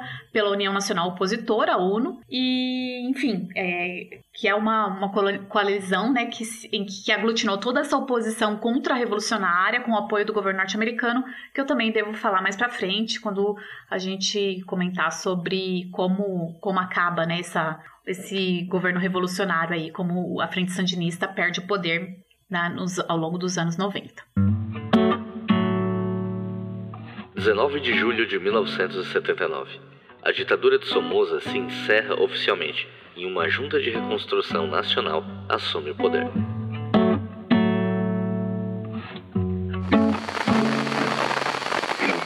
E como foi a queda de braço entre a FSLN e as forças de repressão do governo? Bom, Iclis, primeiro eu queria falar sobre a ação política e as estratégias de mobilização da FSLN, LN, né? Porque no início a Frente Sandinista iniciou uma guerrilha rural nas montanhas da Nicarágua, tendo como base a teoria do foco, né, o chamado foquismo, que enfim, uma teoria que era compactuada por revolucionários como Che Guevara, né, e que teve como seus ideólogos a, o francês é, Regis Debray, né? Ou seja, a ideia do foquismo era criar focos de revolução pelo mundo e o foquismo pode ser resumido pela frase conclamada pelo Che Guevara na, na Conferência Tricontinental de 1966, que ocorreu em Havana, que é a seguinte frase, abro aspas aqui, dois, três, muitos Vietnãs, fecho aspas, né?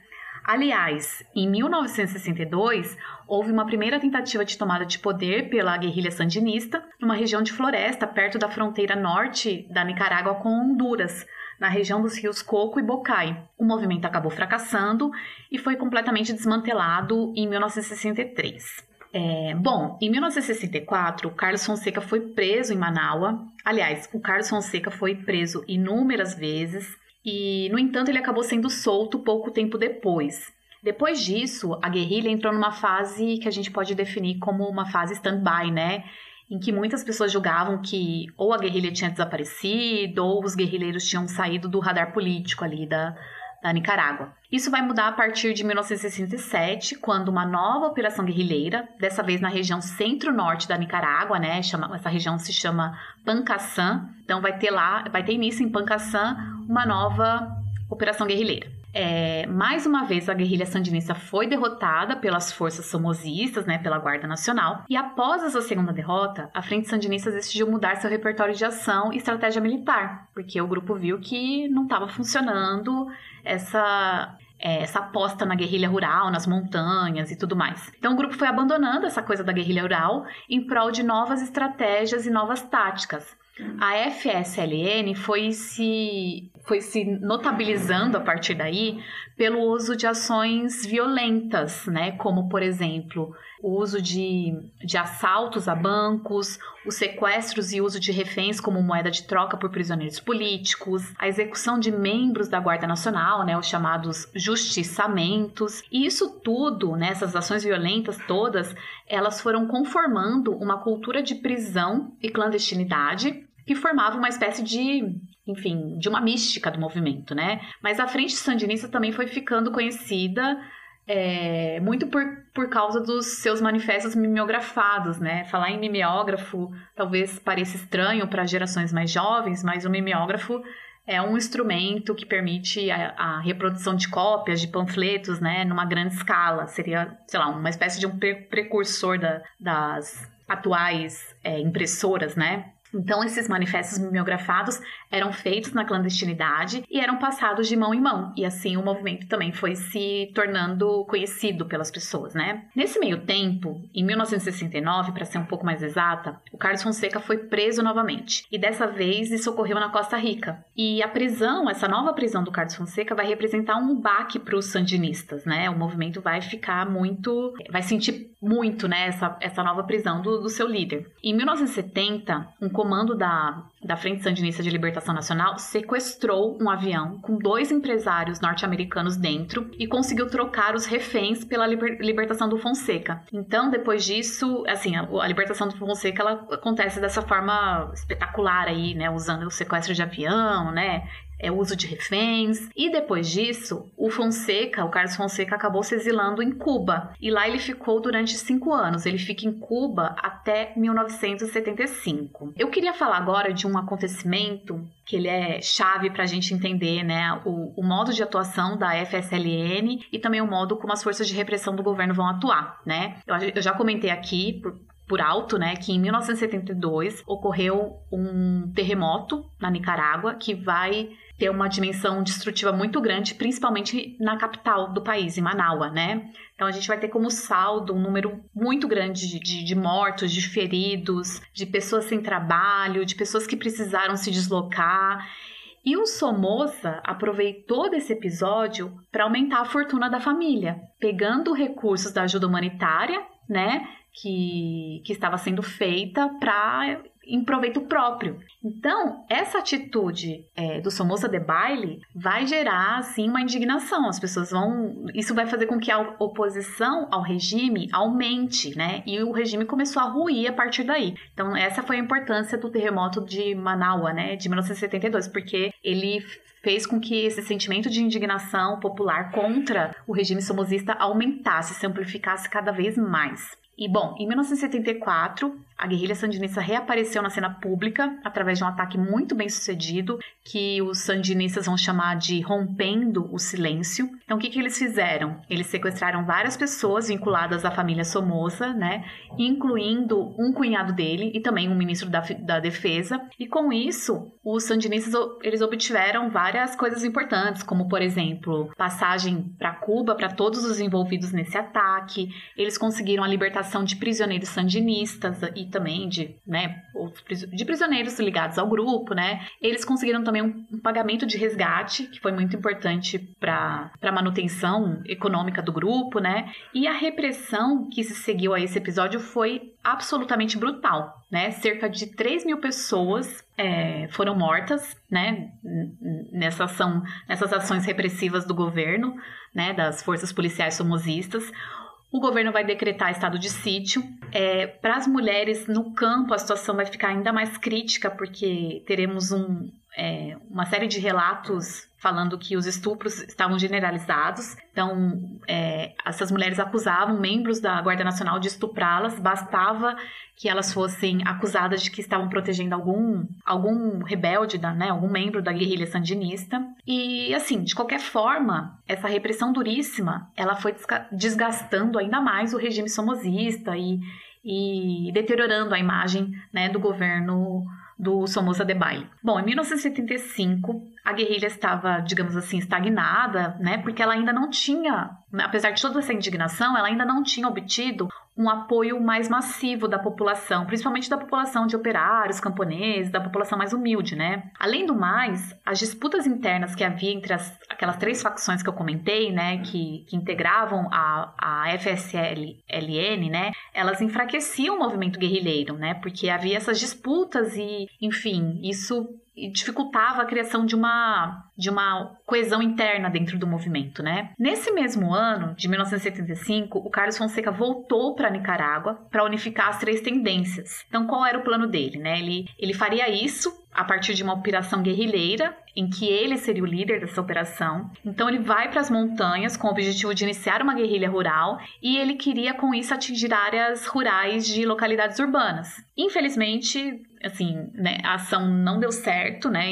Então, em 1976, o Carlos Fonseca acabou sendo capturado e ele foi morto pelas tropas somosistas. Foi, né? E a morte dele, que é o, né, que, que era até então o principal líder do, da, da frente sandinista, vai representar assim um, um momento mais crítico assim de maior vulnerabilidade da, da frente, né? Vai ser um baque fortíssimo que porque a frente sandinista vai se, vir, vai se ver reduzida um ano depois, apenas 11 combatentes. É um momento de, de baixa, digamos assim, é um momento em que parecia que o movimento estava completamente, assim, estava muito enfraquecido e bastante é, desmantelado ali, né? Bom, uma coisa que eu queria falar, e com isso eu finalizo essa questão, Iclis, é o seguinte: é, em 1962, a FSLN era desconhecida para a maioria dos nicaragüenses. Mas assim, a gente tem que entender que o grupo foi crescendo ao longo dos anos, né? É, incorporando homens, mulheres, por várias razões. E tem uma dimensão subjetiva, né, da participação dessas pessoas na guerrilha que não pode ser ignorada por nós, historiadores e historiadoras, porque muitas dessas pessoas vão ver na guerrilha um sentido para suas vidas, né? Ou seja, é, através da guerrilha, elas elas se conectavam, né, com, com, com as atividades guerrilheiras e tudo mais, porque isso fornecia para elas um sentimento de pertencimento. É, então, através da guerrilha, da guerrilha, elas viam uma, uma forma de melhorar de vida, de, de ter uma vida melhor, de pelo menos é, sonhar com, com horizontes né, utópicos, digamos assim.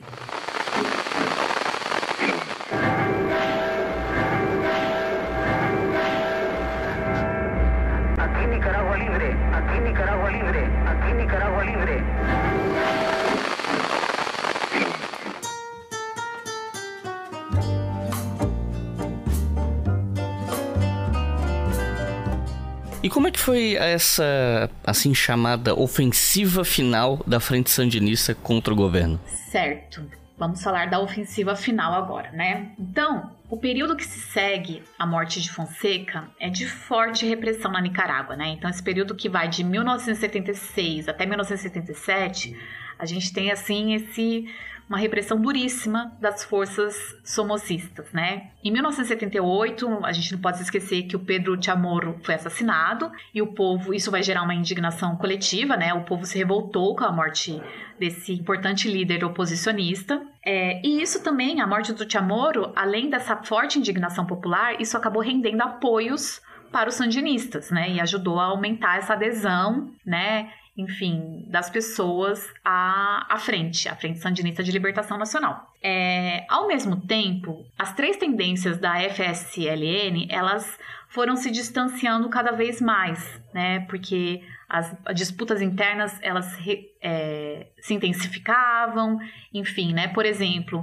a tendência insurrecional, né? Que é o, o, grupo dos terceiristas, liderado pelos irmãos Ortega, né? Pelo Humberto e pelo Daniel Ortega, foi adquirindo cada vez mais protagonismo no Diretório Nacional. Então, é, a partir desse protagonismo, os terceiristas eles mudaram o modus operandi do movimento, né? Esse modus operandi tinha sido pensado lá pelo Carlos Fonseca, que não conseguia dissociar, por exemplo, a oposição política das tarefas militares.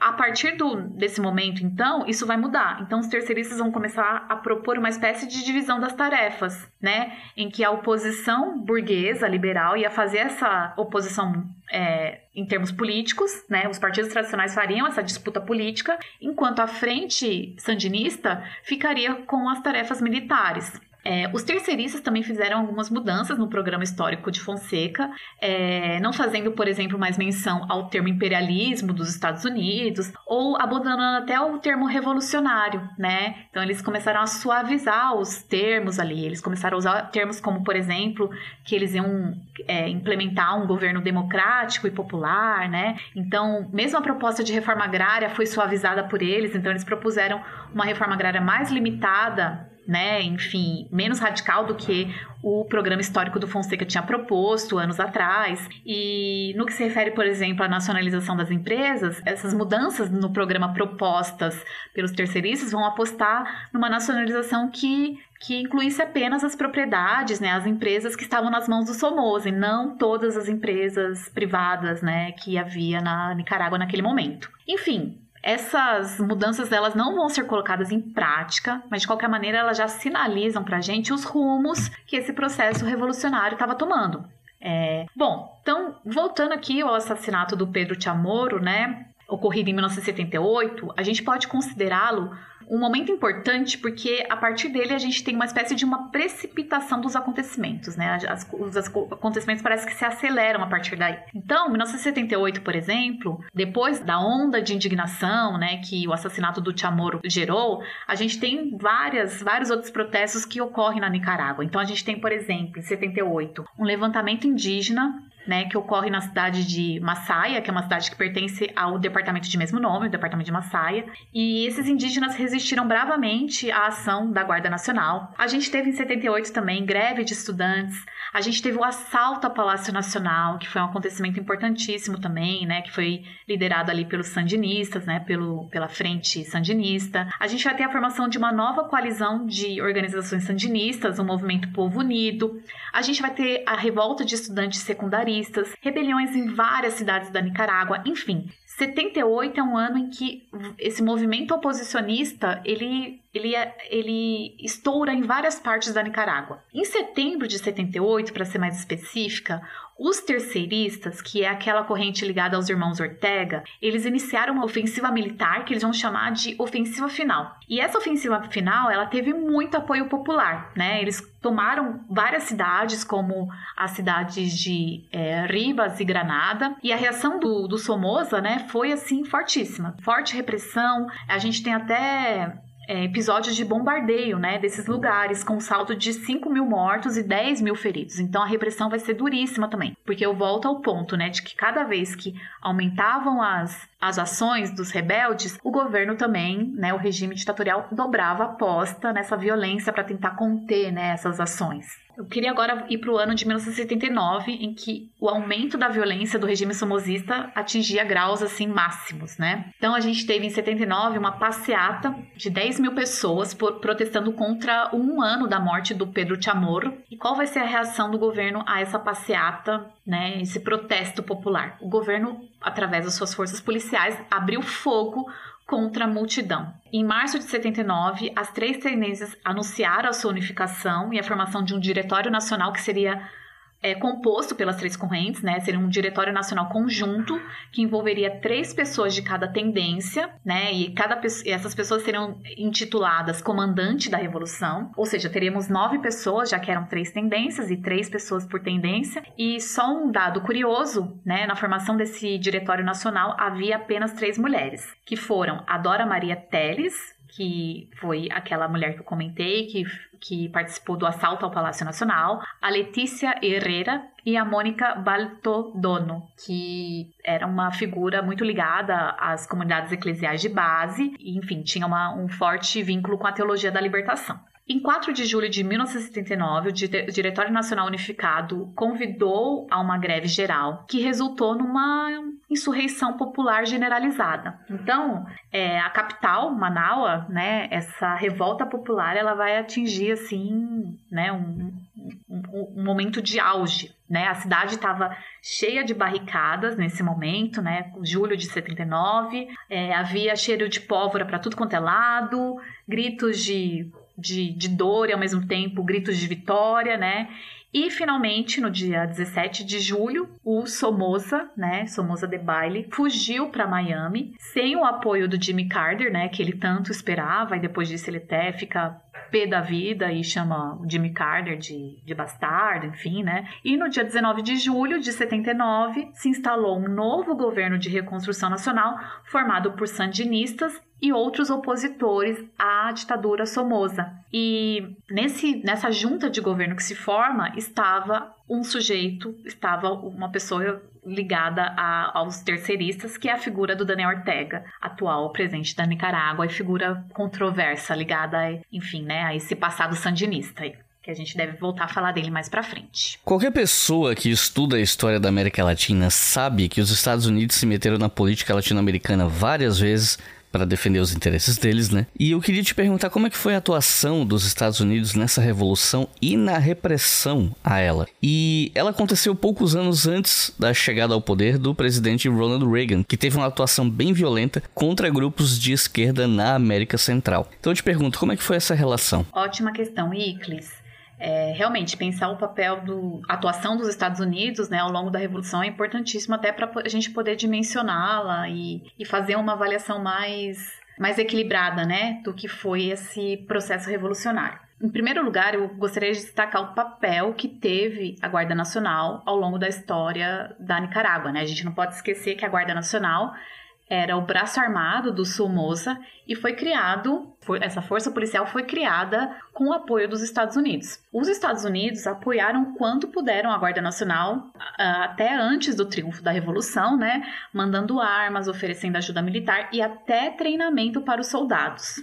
Você me perguntou sobre né, o que aconteceu um pouco antes da chegada ao poder do, do presidente Reagan, né? Então, já durante o governo democrata Jimmy Carter, né, ou seja, antes da vitória da revolução, a gente já tem uma relação bastante ambígua com os Estados Unidos aí, porque assim, antes da vitória da revolução, em 1979, né, o Carter ele organizou um comitê mediador em que se cogitou a possibilidade de forçar a renúncia do Somoza Debayle e apoiar um novo governo que acalmasse os ânimos, né? Ou seja, a ideia do Carter era evitar a qualquer custo a chegada dos sandinistas ao poder, nem que para isso fosse preciso colocar, derrubar o, a ditadura somozista e colo, fosse colocado um governo, enfim, que de alguma maneira fosse um, é, um fantoche ali na mão dos Estados Unidos, né? Isso acabou não dando certo. E o Somoza Debayle, né, o Somoza Filho, quando triunfa a revolução, ele acaba fugindo da Nicarágua, ele vai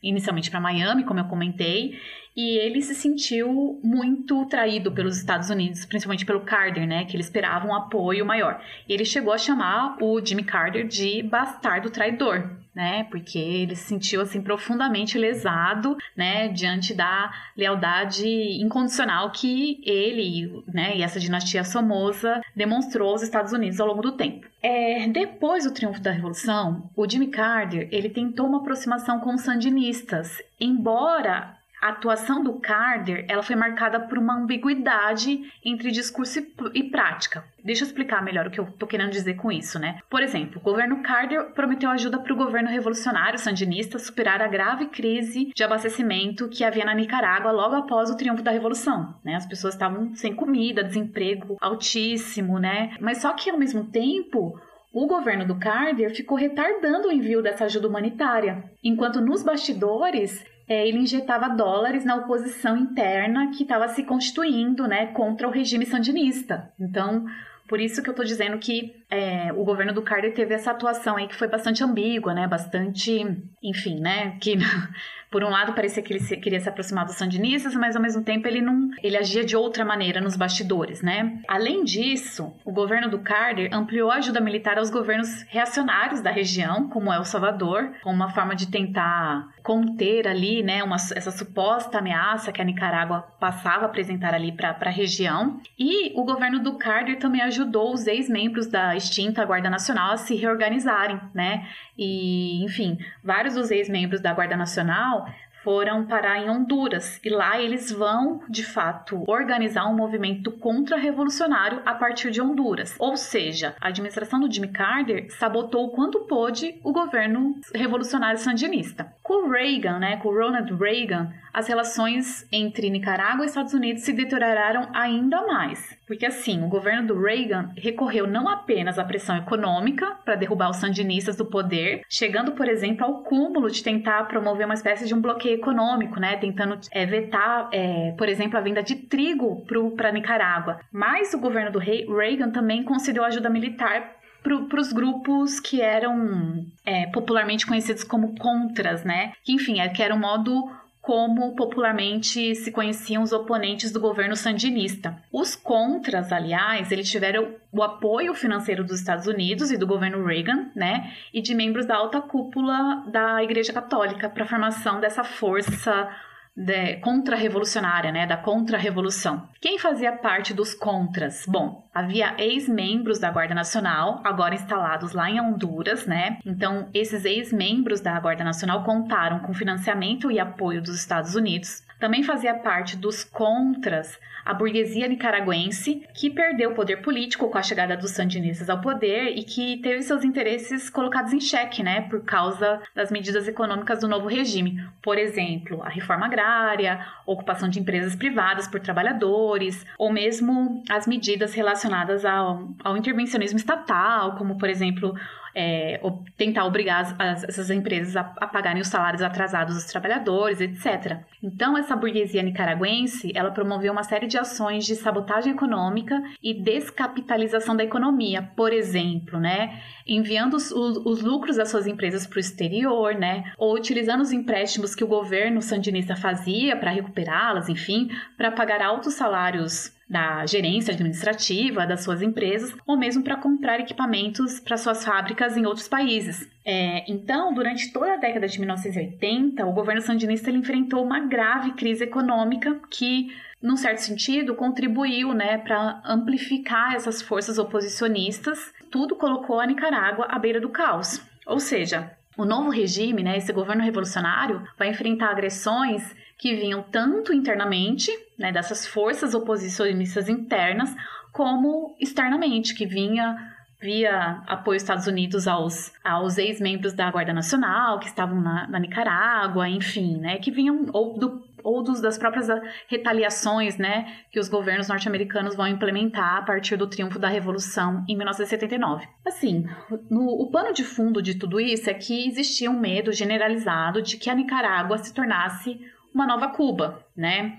Mas assim, é importante a gente frisar que nem o próprio Fidel Castro queria que a Nicarágua fosse uma nova Cuba. A gente tem diferenças significativas entre esses dois processos revolucionários, né? A Revolução Cubana, que aconteceu duas décadas antes, né, em 1959, e a Revolução Nicaragüense, porque assim, as forças revolucionárias que triunfaram lá em Nicarágua, elas se associaram mais com os setores médios e com a burguesia nacional, ao contrário do que aconteceu em Cuba. Ou mesmo a questão do, do alcance das políticas de nacionalização, de estatização, né? É, na Nicarágua, isso ficou muito mais restrito às, às propriedades, né? Às empresas dos, do Somoza, né? Em Cuba, é, a, enfim, a estatização alcançou outras, né? Teve um alcance muito maior. Ou mesmo a questão da manutenção do caráter nacional, né, que de alguma maneira reuniu diferentes setores no caso da Revolução Sandinista, né. É, uma outra coisa importante que a gente precisa destacar é que a Nicarágua ela tem as fronteiras muito mais frágeis do que Cuba. Afinal de contas, Cuba é uma ilha, né, e a Nicarágua não. Então, a situação da Nicarágua ao longo do tempo sempre foi muito mais, mais frágil, né, nesse sentido. A Nicarágua, por exemplo, não, não fez parte do bloco socialista.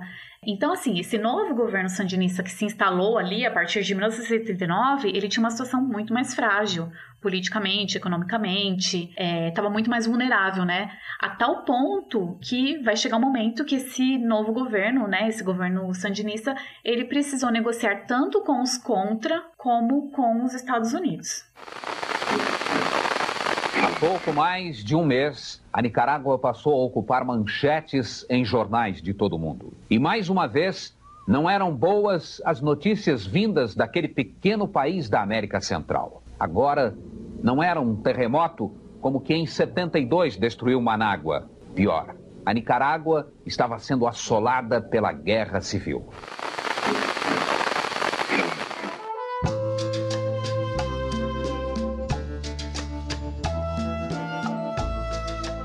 E como é que foi o governo revolucionário depois que a revolução aconteceu? O que é que a gente pode falar sobre a eleição do Daniel Ortega em 1984, por exemplo, ou o governo dele naquela época? É, vamos lá, vamos falar do governo revolucionário então. Após o triunfo da revolução em 1979, é, na Nicarágua vai se formar uma junta de governo composta por cinco pessoas além do Diretório Nacional, né, que tinha sido formado um pouco antes do triunfo da Revolução e que era formado por três pessoas de cada uma das tendências que faziam parte da Frente Sandinista de Libertação Nacional.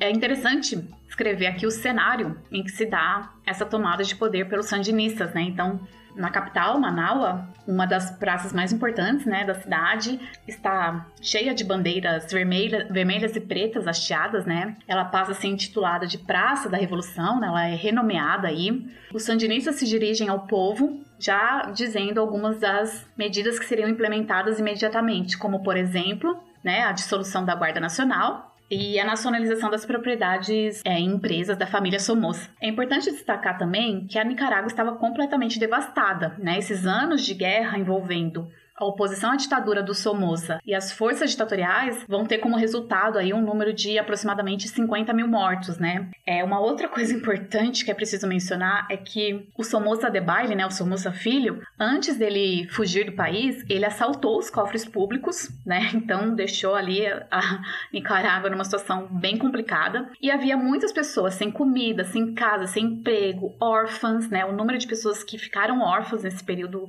é muito significativo, né, da, da, da magnitude que teve essa, essa guerra aí, né, de, envolvendo é, as forças rebeldes e as, é, o aparato policial, né, é, policialesco ali da, da família Somoza. Então a gente vai ter também um número de exilados e refugiados voltando para o país após a chegada da FSLN ao poder, né? E assim, era um contexto muito difícil. O desemprego chegava a 50% e a inflação ela vai bater aí nos 60%, né, em meados do ano de 1979, que é quando triunfa a Revolução. É, eu queria destacar aqui algumas, algumas as primeiras medidas, né, que esse que essa junta de governo vai colocar em ação, vai implementar lá na Nicarágua. Então a gente vai ter a nacionalização da propriedade do Somoza, como eu comentei, né? A nacionalização também de todo o sistema bancário. O governo revolucionário vai assumir o controle das exportações do país, né? A gente vai ter a criação de um jornal da representando, né, sendo porta-voz da FSLN, que vai ser intitulado de Barricada. É, vai, vai ser criado alguns canais de TV e rádio controlados né, estatais controlados pelo, pelo novo pelo governo revolucionário, pelo novo governo. A gente vai ter também a criação de comitês de defesa sandinista, que eram, enfim, uma organização de massa que funcionava a nível local, né, é, nos bairros operários principalmente, e que desenvolviam projetos de melhorias para esses bairros, distribuindo alimentos para as pessoas carentes, promovendo campanhas de saúde e cuidando dos programas educacionais. A gente vai ter também a implementação de uma política de controle de preço de alimentos considerados básicos, a redução do preço dos aluguéis, é, aumento dos benefícios sociais para a população, é, campanhas de alfabetização, brigadas à saúde, construção de bibliotecas. Então a gente vê aí uma série de mudanças que foram implementadas já nesses primeiros meses de em que a revolução triunfou. É, você perguntou para mim sobre o Daniel Ortega, né? E, enfim, como, como se dá a eleição dele em 1984 e as principais características do governo dele, desse primeiro governo, né? Então, quem é o, o Daniel Ortega, né? O nome dele é José Daniel Ortega Saavedra. Ele era um estudante de classe média que cursava direito e que se uniu à Frente Sandinista em 1963, quando se iniciou o governo daquele sujeito que era considerado uma espécie de um fantoche, né, do Somoza, o René René Tique Gutierrez. Primeiramente, o Daniel Ortega ele fez parte dessa junta de governo formada após o triunfo da Revolução Sandinista e depois, no segundo momento, ele participou das eleições de 1984 contra o candidato conservador Clemente Chávez. A eleição do Ortega foi um modo, digamos assim, de legitimar a revolução, né, que naquele momento já vinha atravessando uma série de dificuldades e tudo mais. Então, Ortega venceu com mais de 60% dos votos, mas ele teve que lidar com o questionamento do pleito feito pelos Estados Unidos e essas forças contra-revolucionárias que eu mencionei anteriormente, né? E isso, obviamente, trouxe um desgaste absurdo para o seu governo. A gente viveu isso recentemente no Brasil e a gente sabe que quando o pleito é questionado, né, quando se coloca em xeque a legitimidade de, um, né, de uma eleição, isso traz desgaste, isso é, descredibiliza né, as, a democracia e tudo mais.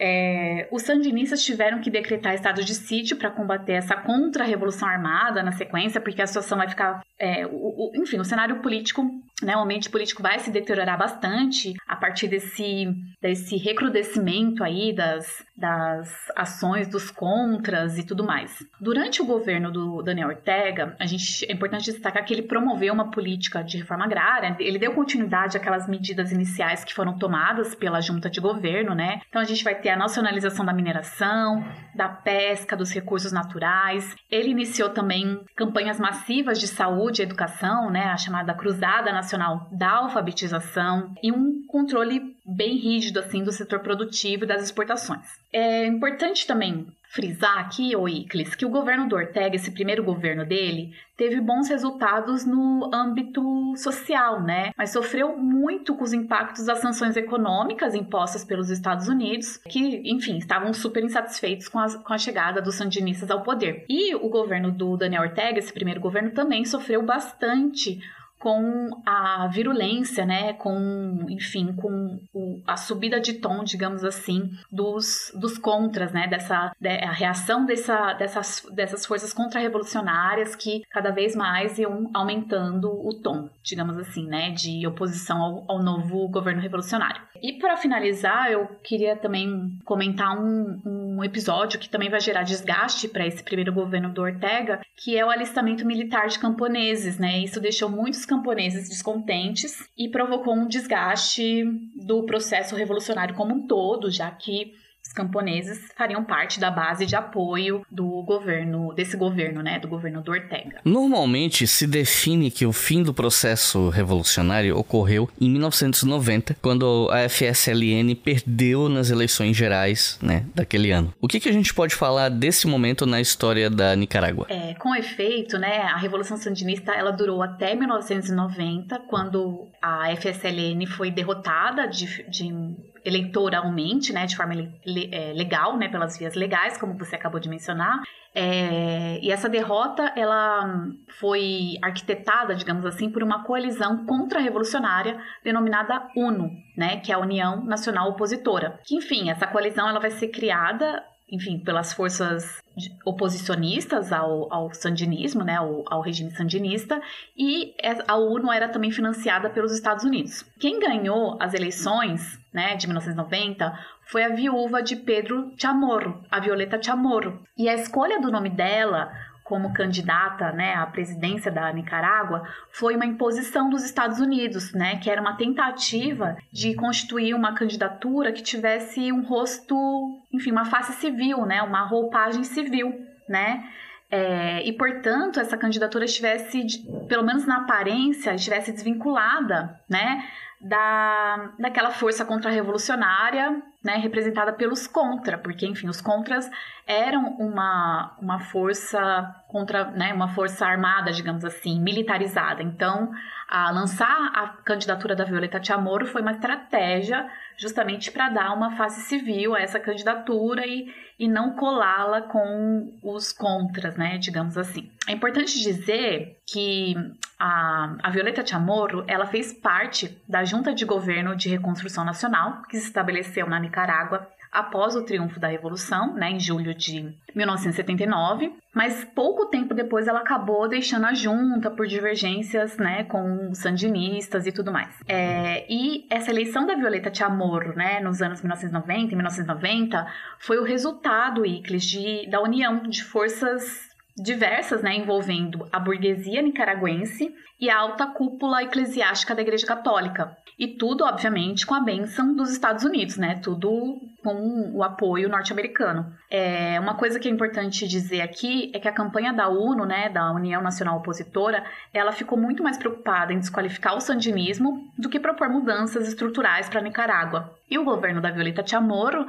em linhas gerais, a gente pode defini-lo como um governo de orientação neoliberal que, é, enfim, que resultou né, no, no afastamento assim dos sandinistas do poder. E para terminar, eu queria te perguntar sobre o Daniel Ortega novamente, porque em 2006 ele foi eleito de novo à presidência, né? Depois de algumas tentativas fracassadas de eleição nos anos anteriores, e ele tá até hoje no poder, o que rende várias críticas não apenas a ele e à frente sandinista, mas também à esquerda latino-americana como um todo, né? Aqui mesmo no Brasil, a galera começou com essa coisa de perguntar, ah, mas é Nicarágua, quase como no mesmo sentido de perguntar, ah, mas e Cuba, e Venezuela, vai para Cuba, não sei o que, né? Então eu queria te perguntar, qual é a tua leitura sobre os governos do Daniel Ortega, governos que eu digo de lá para cá, né? O legado da revolução e o impacto disso nas esquerdas latino-americanas. É, vamos lá, Iclis, ó. Essa pergunta é uma pergunta complexa, espinhosa, de difícil resposta, mas eu vou tentar esboçar uma resposta aqui, né? Uma, pelo menos formular algumas ideias aqui.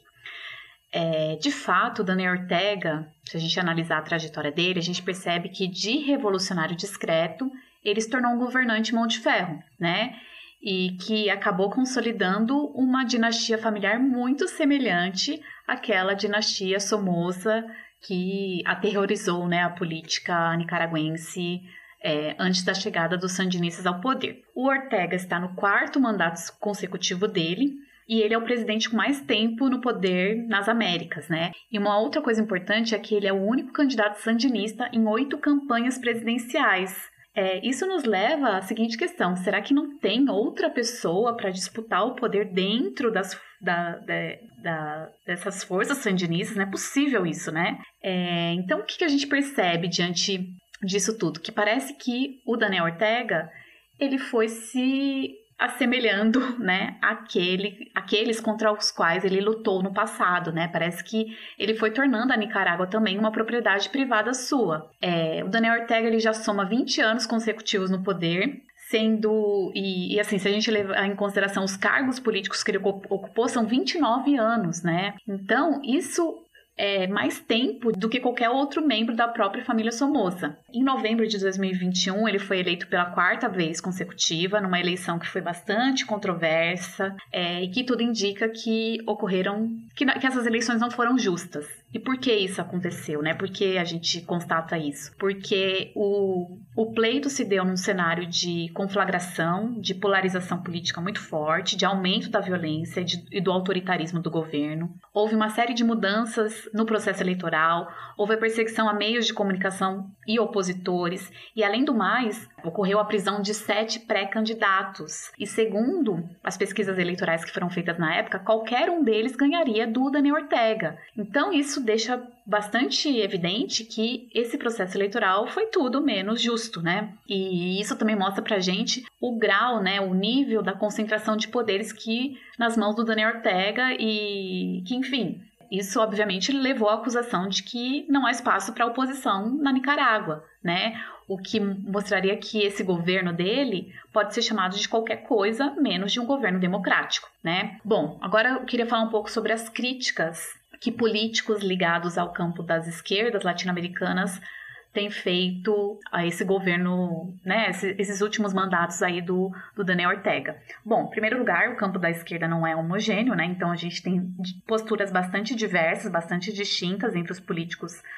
é, das esquerdas latino-americanas. Então a gente tem desde posturas mais críticas e posturas mais reticentes, que é o caso, por exemplo, do governo brasileiro. Então, por exemplo, a gente tem políticos críticos, né, a, a esse caráter antidemocrático do governo do Daniel Ortega, que envolvem nomes como do próprio presidente atual do Chile, né, o Gabriel Boric, ou mesmo do ex-presidente uruguaio, né, o Pepe Mujica, e até mesmo o, o, presidente da Colômbia, né, o Gustavo Petro. Então a gente, esses políticos que são vinculados ao campo das esquerdas, eles têm sido bastante críticos e duros, né? Falando que a Nicarágua atualmente vive uma situação de exceção, de, é, de um governo que não é democrático. Tem, eles têm feito críticas, tecido críticas ao Daniel Ortega. Agora, em, no caso do governo brasileiro, né? Eu estou me referindo aqui ao governo atual, o governo Lula. Como é que o governo Lula tem lidado com essa questão da Nicarágua?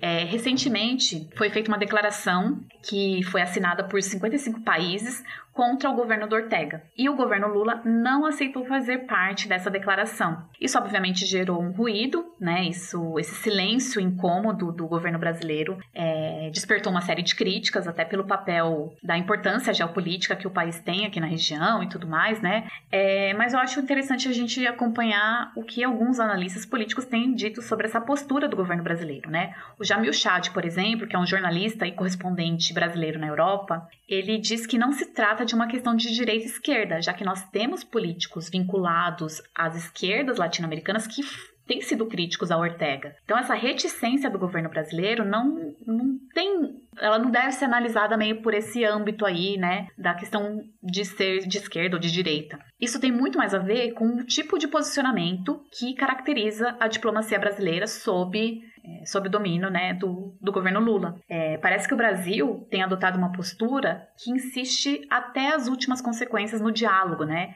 E isso tem ocorrido não apenas em relação à Nicarágua, a gente tem visto esse posicionamento do governo brasileiro também, né? Quando o assunto é guerra da Ucrânia e outros conflitos é, internacionais que a gente tem verificado aí mundo afora. Então parece que o Brasil quer esgotar o diálogo antes de ampliar a pressão. E essa postura ela diverge de parte da comunidade internacional, né, como por exemplo os países da União Europeia ou mesmo os Estados Unidos, que fazem um movimento oposto, que é justamente ampliar a pressão para só depois daí, né, iniciar o diálogo. De qualquer maneira, né, quando a gente começa a se debruçar sobre o cenário político atual da, da Nicarágua, ou enfim, né, esse rumo que né, o, o, esses últimos mandatos do Daniel Ortega tomaram, a gente se pergunta, né, como é que Ortega se tornou este tirano? Será que enfim, para alguns analistas, ele foi se distanciando das bases históricas do sandinismo, enquanto para outros ele sempre foi assim, né? É, as pessoas que se, se enganaram, né? Se iludiram a respeito dele.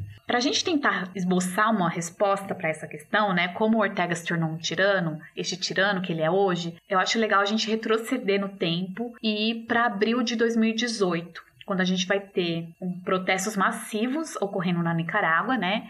E esses protestos eles vão marcar um antes e um depois lá nesse país. Porque assim, os nicaragüenses saíram às ruas para protestar contra uma reforma previdenciária que ia diminuir os benefícios dos aposentados, e a re resposta do governo, do, do governo Ortega a esses protestos foi absolutamente assim truculenta, violenta, foi brutal, né? Segundo a Comissão Interamericana de Direitos Humanos, houve mais de 300 assassinatos, né? O governo né, que, que enfim, é, que foram fruto, assim, foram resultado dessa ação das forças policiais do governo Ortega, né? Além disso, nós tivemos mais de mil presos políticos, 100 mil exilados e um país transformado, enfim, numa grande prisão. E muitos analistas consideram esses protestos de 2018 como um divisor de águas do governo de Ortega. Né? Então, esses protestos vão marcar um antes e um depois. Inclusive, é importante destacar que a popularidade do Ortega ela vai despencar depois desses protestos, né? E esse processo, obviamente, essa, essa queda da popularidade dele também foi intensificado por outras coisas que aconteceram, né? Um pouco depois, como a própria pandemia do coronavírus, a crise econômica mundial que tem se abatido sobre o mundo, né? De qualquer maneira, a gente não pode ignorar que os, os mais recentes mandatos, né, do Daniel Ortega têm se caracterizado por essas políticas de exceção, né, de violação de direitos humanos. Então, a gente tem um cenário de perseguições a opositores políticos, de cerco a religiosos dissidentes e críticos do regime, de censura a meios de comunicação, censura à imprensa, né, de fechamento de jornais que são críticos, ou enfim, de prisões arbitrárias. Eu estava lendo, né, antes de conversar aqui com você, Iclis, um, uma matéria que saiu no, saiu no jornal Eu País e que leva a assinatura de um jornalista nicaragüense, o Fabian Medina que ele diz o seguinte sobre o Ortega. Ele fala que o Ortega nunca foi brilhante e que ele viveu a vida inteira à sombra do irmão é, mais novo dele, o Humberto, né, o Humberto Ortega. E ele cita nessa, nesse texto que ele, que ele escreve que um, um velho comandante ligado à Revolução Sandinista, ele teria dito o seguinte sobre o Daniel Ortega. Então eu abro aspas aqui. Sua falta de escrúpulos o levou até onde ele está. Fecho aspas. Então, assim, segundo esse jornalista nicaragüense, né, o Fabian Medina, o Daniel Ortega ele chegou à linha de frente sandinista basicamente por duas razões.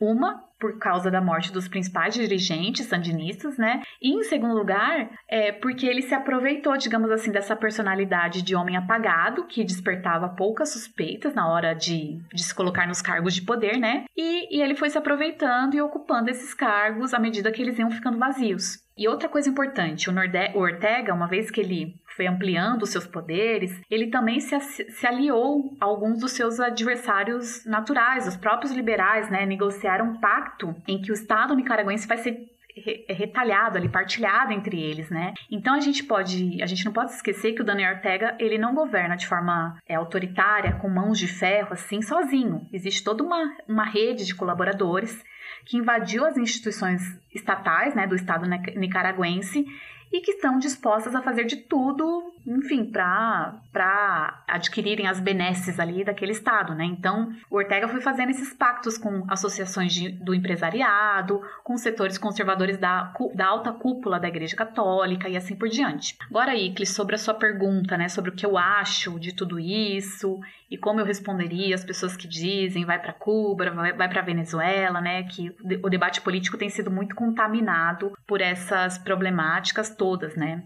Bom, eu diria que a situação vivida pela, pela, pela Nicarágua, assim como a situação vivida em Cuba ou mesmo na Venezuela, é uma situação, são situações complexas. Um processo revolucionário não é uma linha reta, não é linear de maneira alguma, e a gente não pode incorrer no erro de fazer uma leitura teleológica da história, no sentido de falar assim, ah, o Daniel Ortega é fruto, né, é, o que a, a, a Nicarágua vive hoje é o resultado da chegada ao poder daqueles esquerdistas, da frente sandinista. Uma coisa não tem nada a ver com a outra. A história é o indeterminado, né, é o imprevisível. Então, assim, para as pessoas que fazem, que usam, né, dessas questões políticas todas para fazer, enfim, né, para fazer uma leitura bastante enviesada da história de Cuba, da Venezuela, tal, me parece que existe em primeiro lugar um desrespeito profundo à história desses países e uma ignorância muito grande das ambiguidades, das contradições, das relações de força, dos conflitos históricos,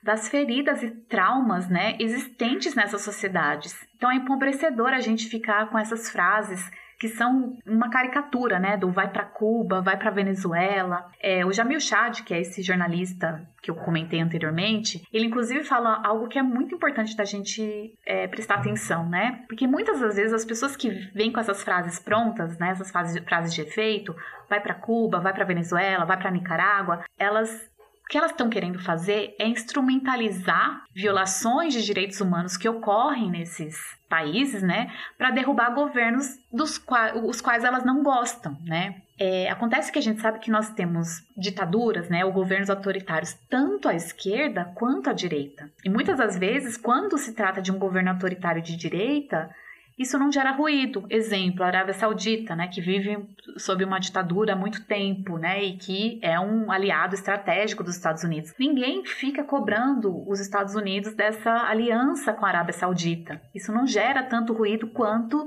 é, enfim, esses governos autoritários que existem de esquerda, né, que existem aqui nas Américas. Eu não estou justificando esses governos de maneira alguma. O que eu estou querendo ponderar aqui com vocês são esses dois pesos e duas medidas que que são usados, né? E que a gente não pode cair nessa falácia de instrumentalizar politicamente coisas que ocorrem nesse país para derrubar governos que, que, que, que, não são amigos, né? Que, que a gente não gosta. E por fim, né? Eu, me parece que a situação vivida na Nicarágua é bastante complexa, é bastante difícil de ser solucionada, mas me parece que a solução passa por uma necessária, um necessário fim dessa violência estatal e paraestatal que se instaurou ali, e o fim do intervencionismo também, né? Tem que ser uma, uma saída negociada que respeite o princípio da autodeterminação dos povos. Então é isso que eu penso sobre o assunto. 1990. A Frente Sandinista de Libertação Nacional é derrotada nas eleições gerais. Daniel Ortega perdeu para Violeta Chamorro, que foi membro da Junta de Reconstrução Nacional e era viúva de Pedro Joaquim Chamorro, assassinado a mando de Somoza em 10 de janeiro de 1978.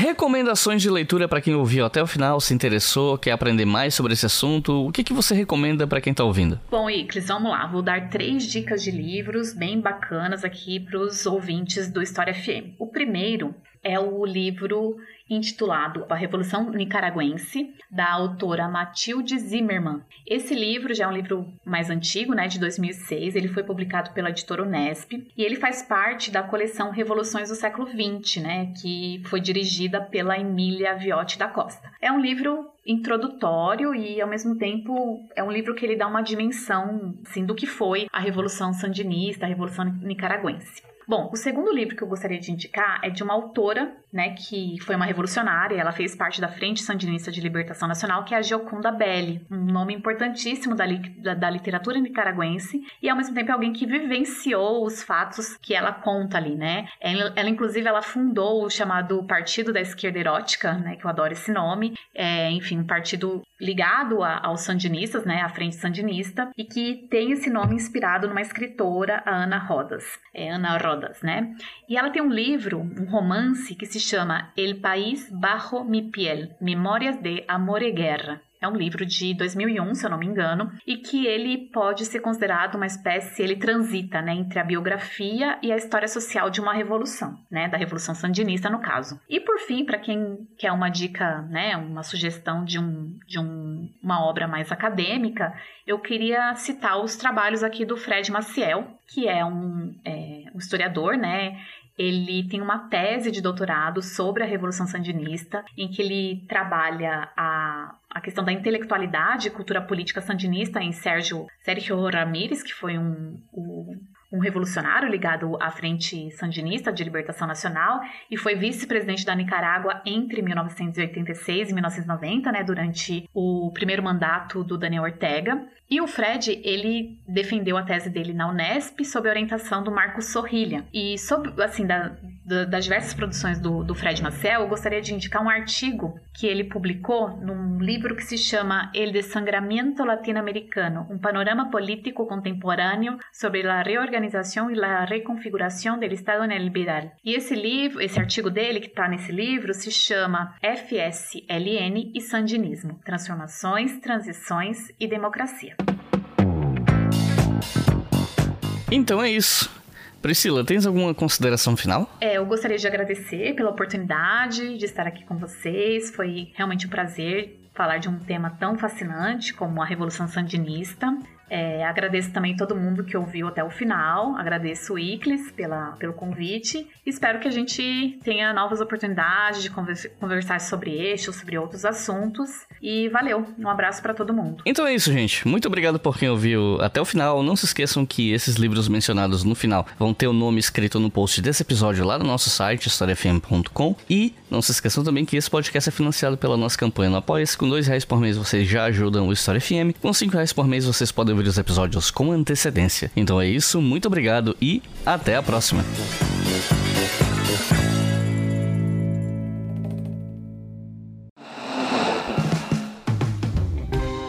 Este podcast foi financiado por nossos colaboradores no Apoia-se.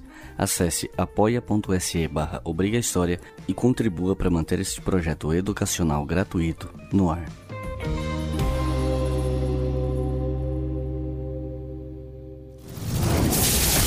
Esse podcast foi editado por Samuel Gambini, samuelgambiniaudio.com.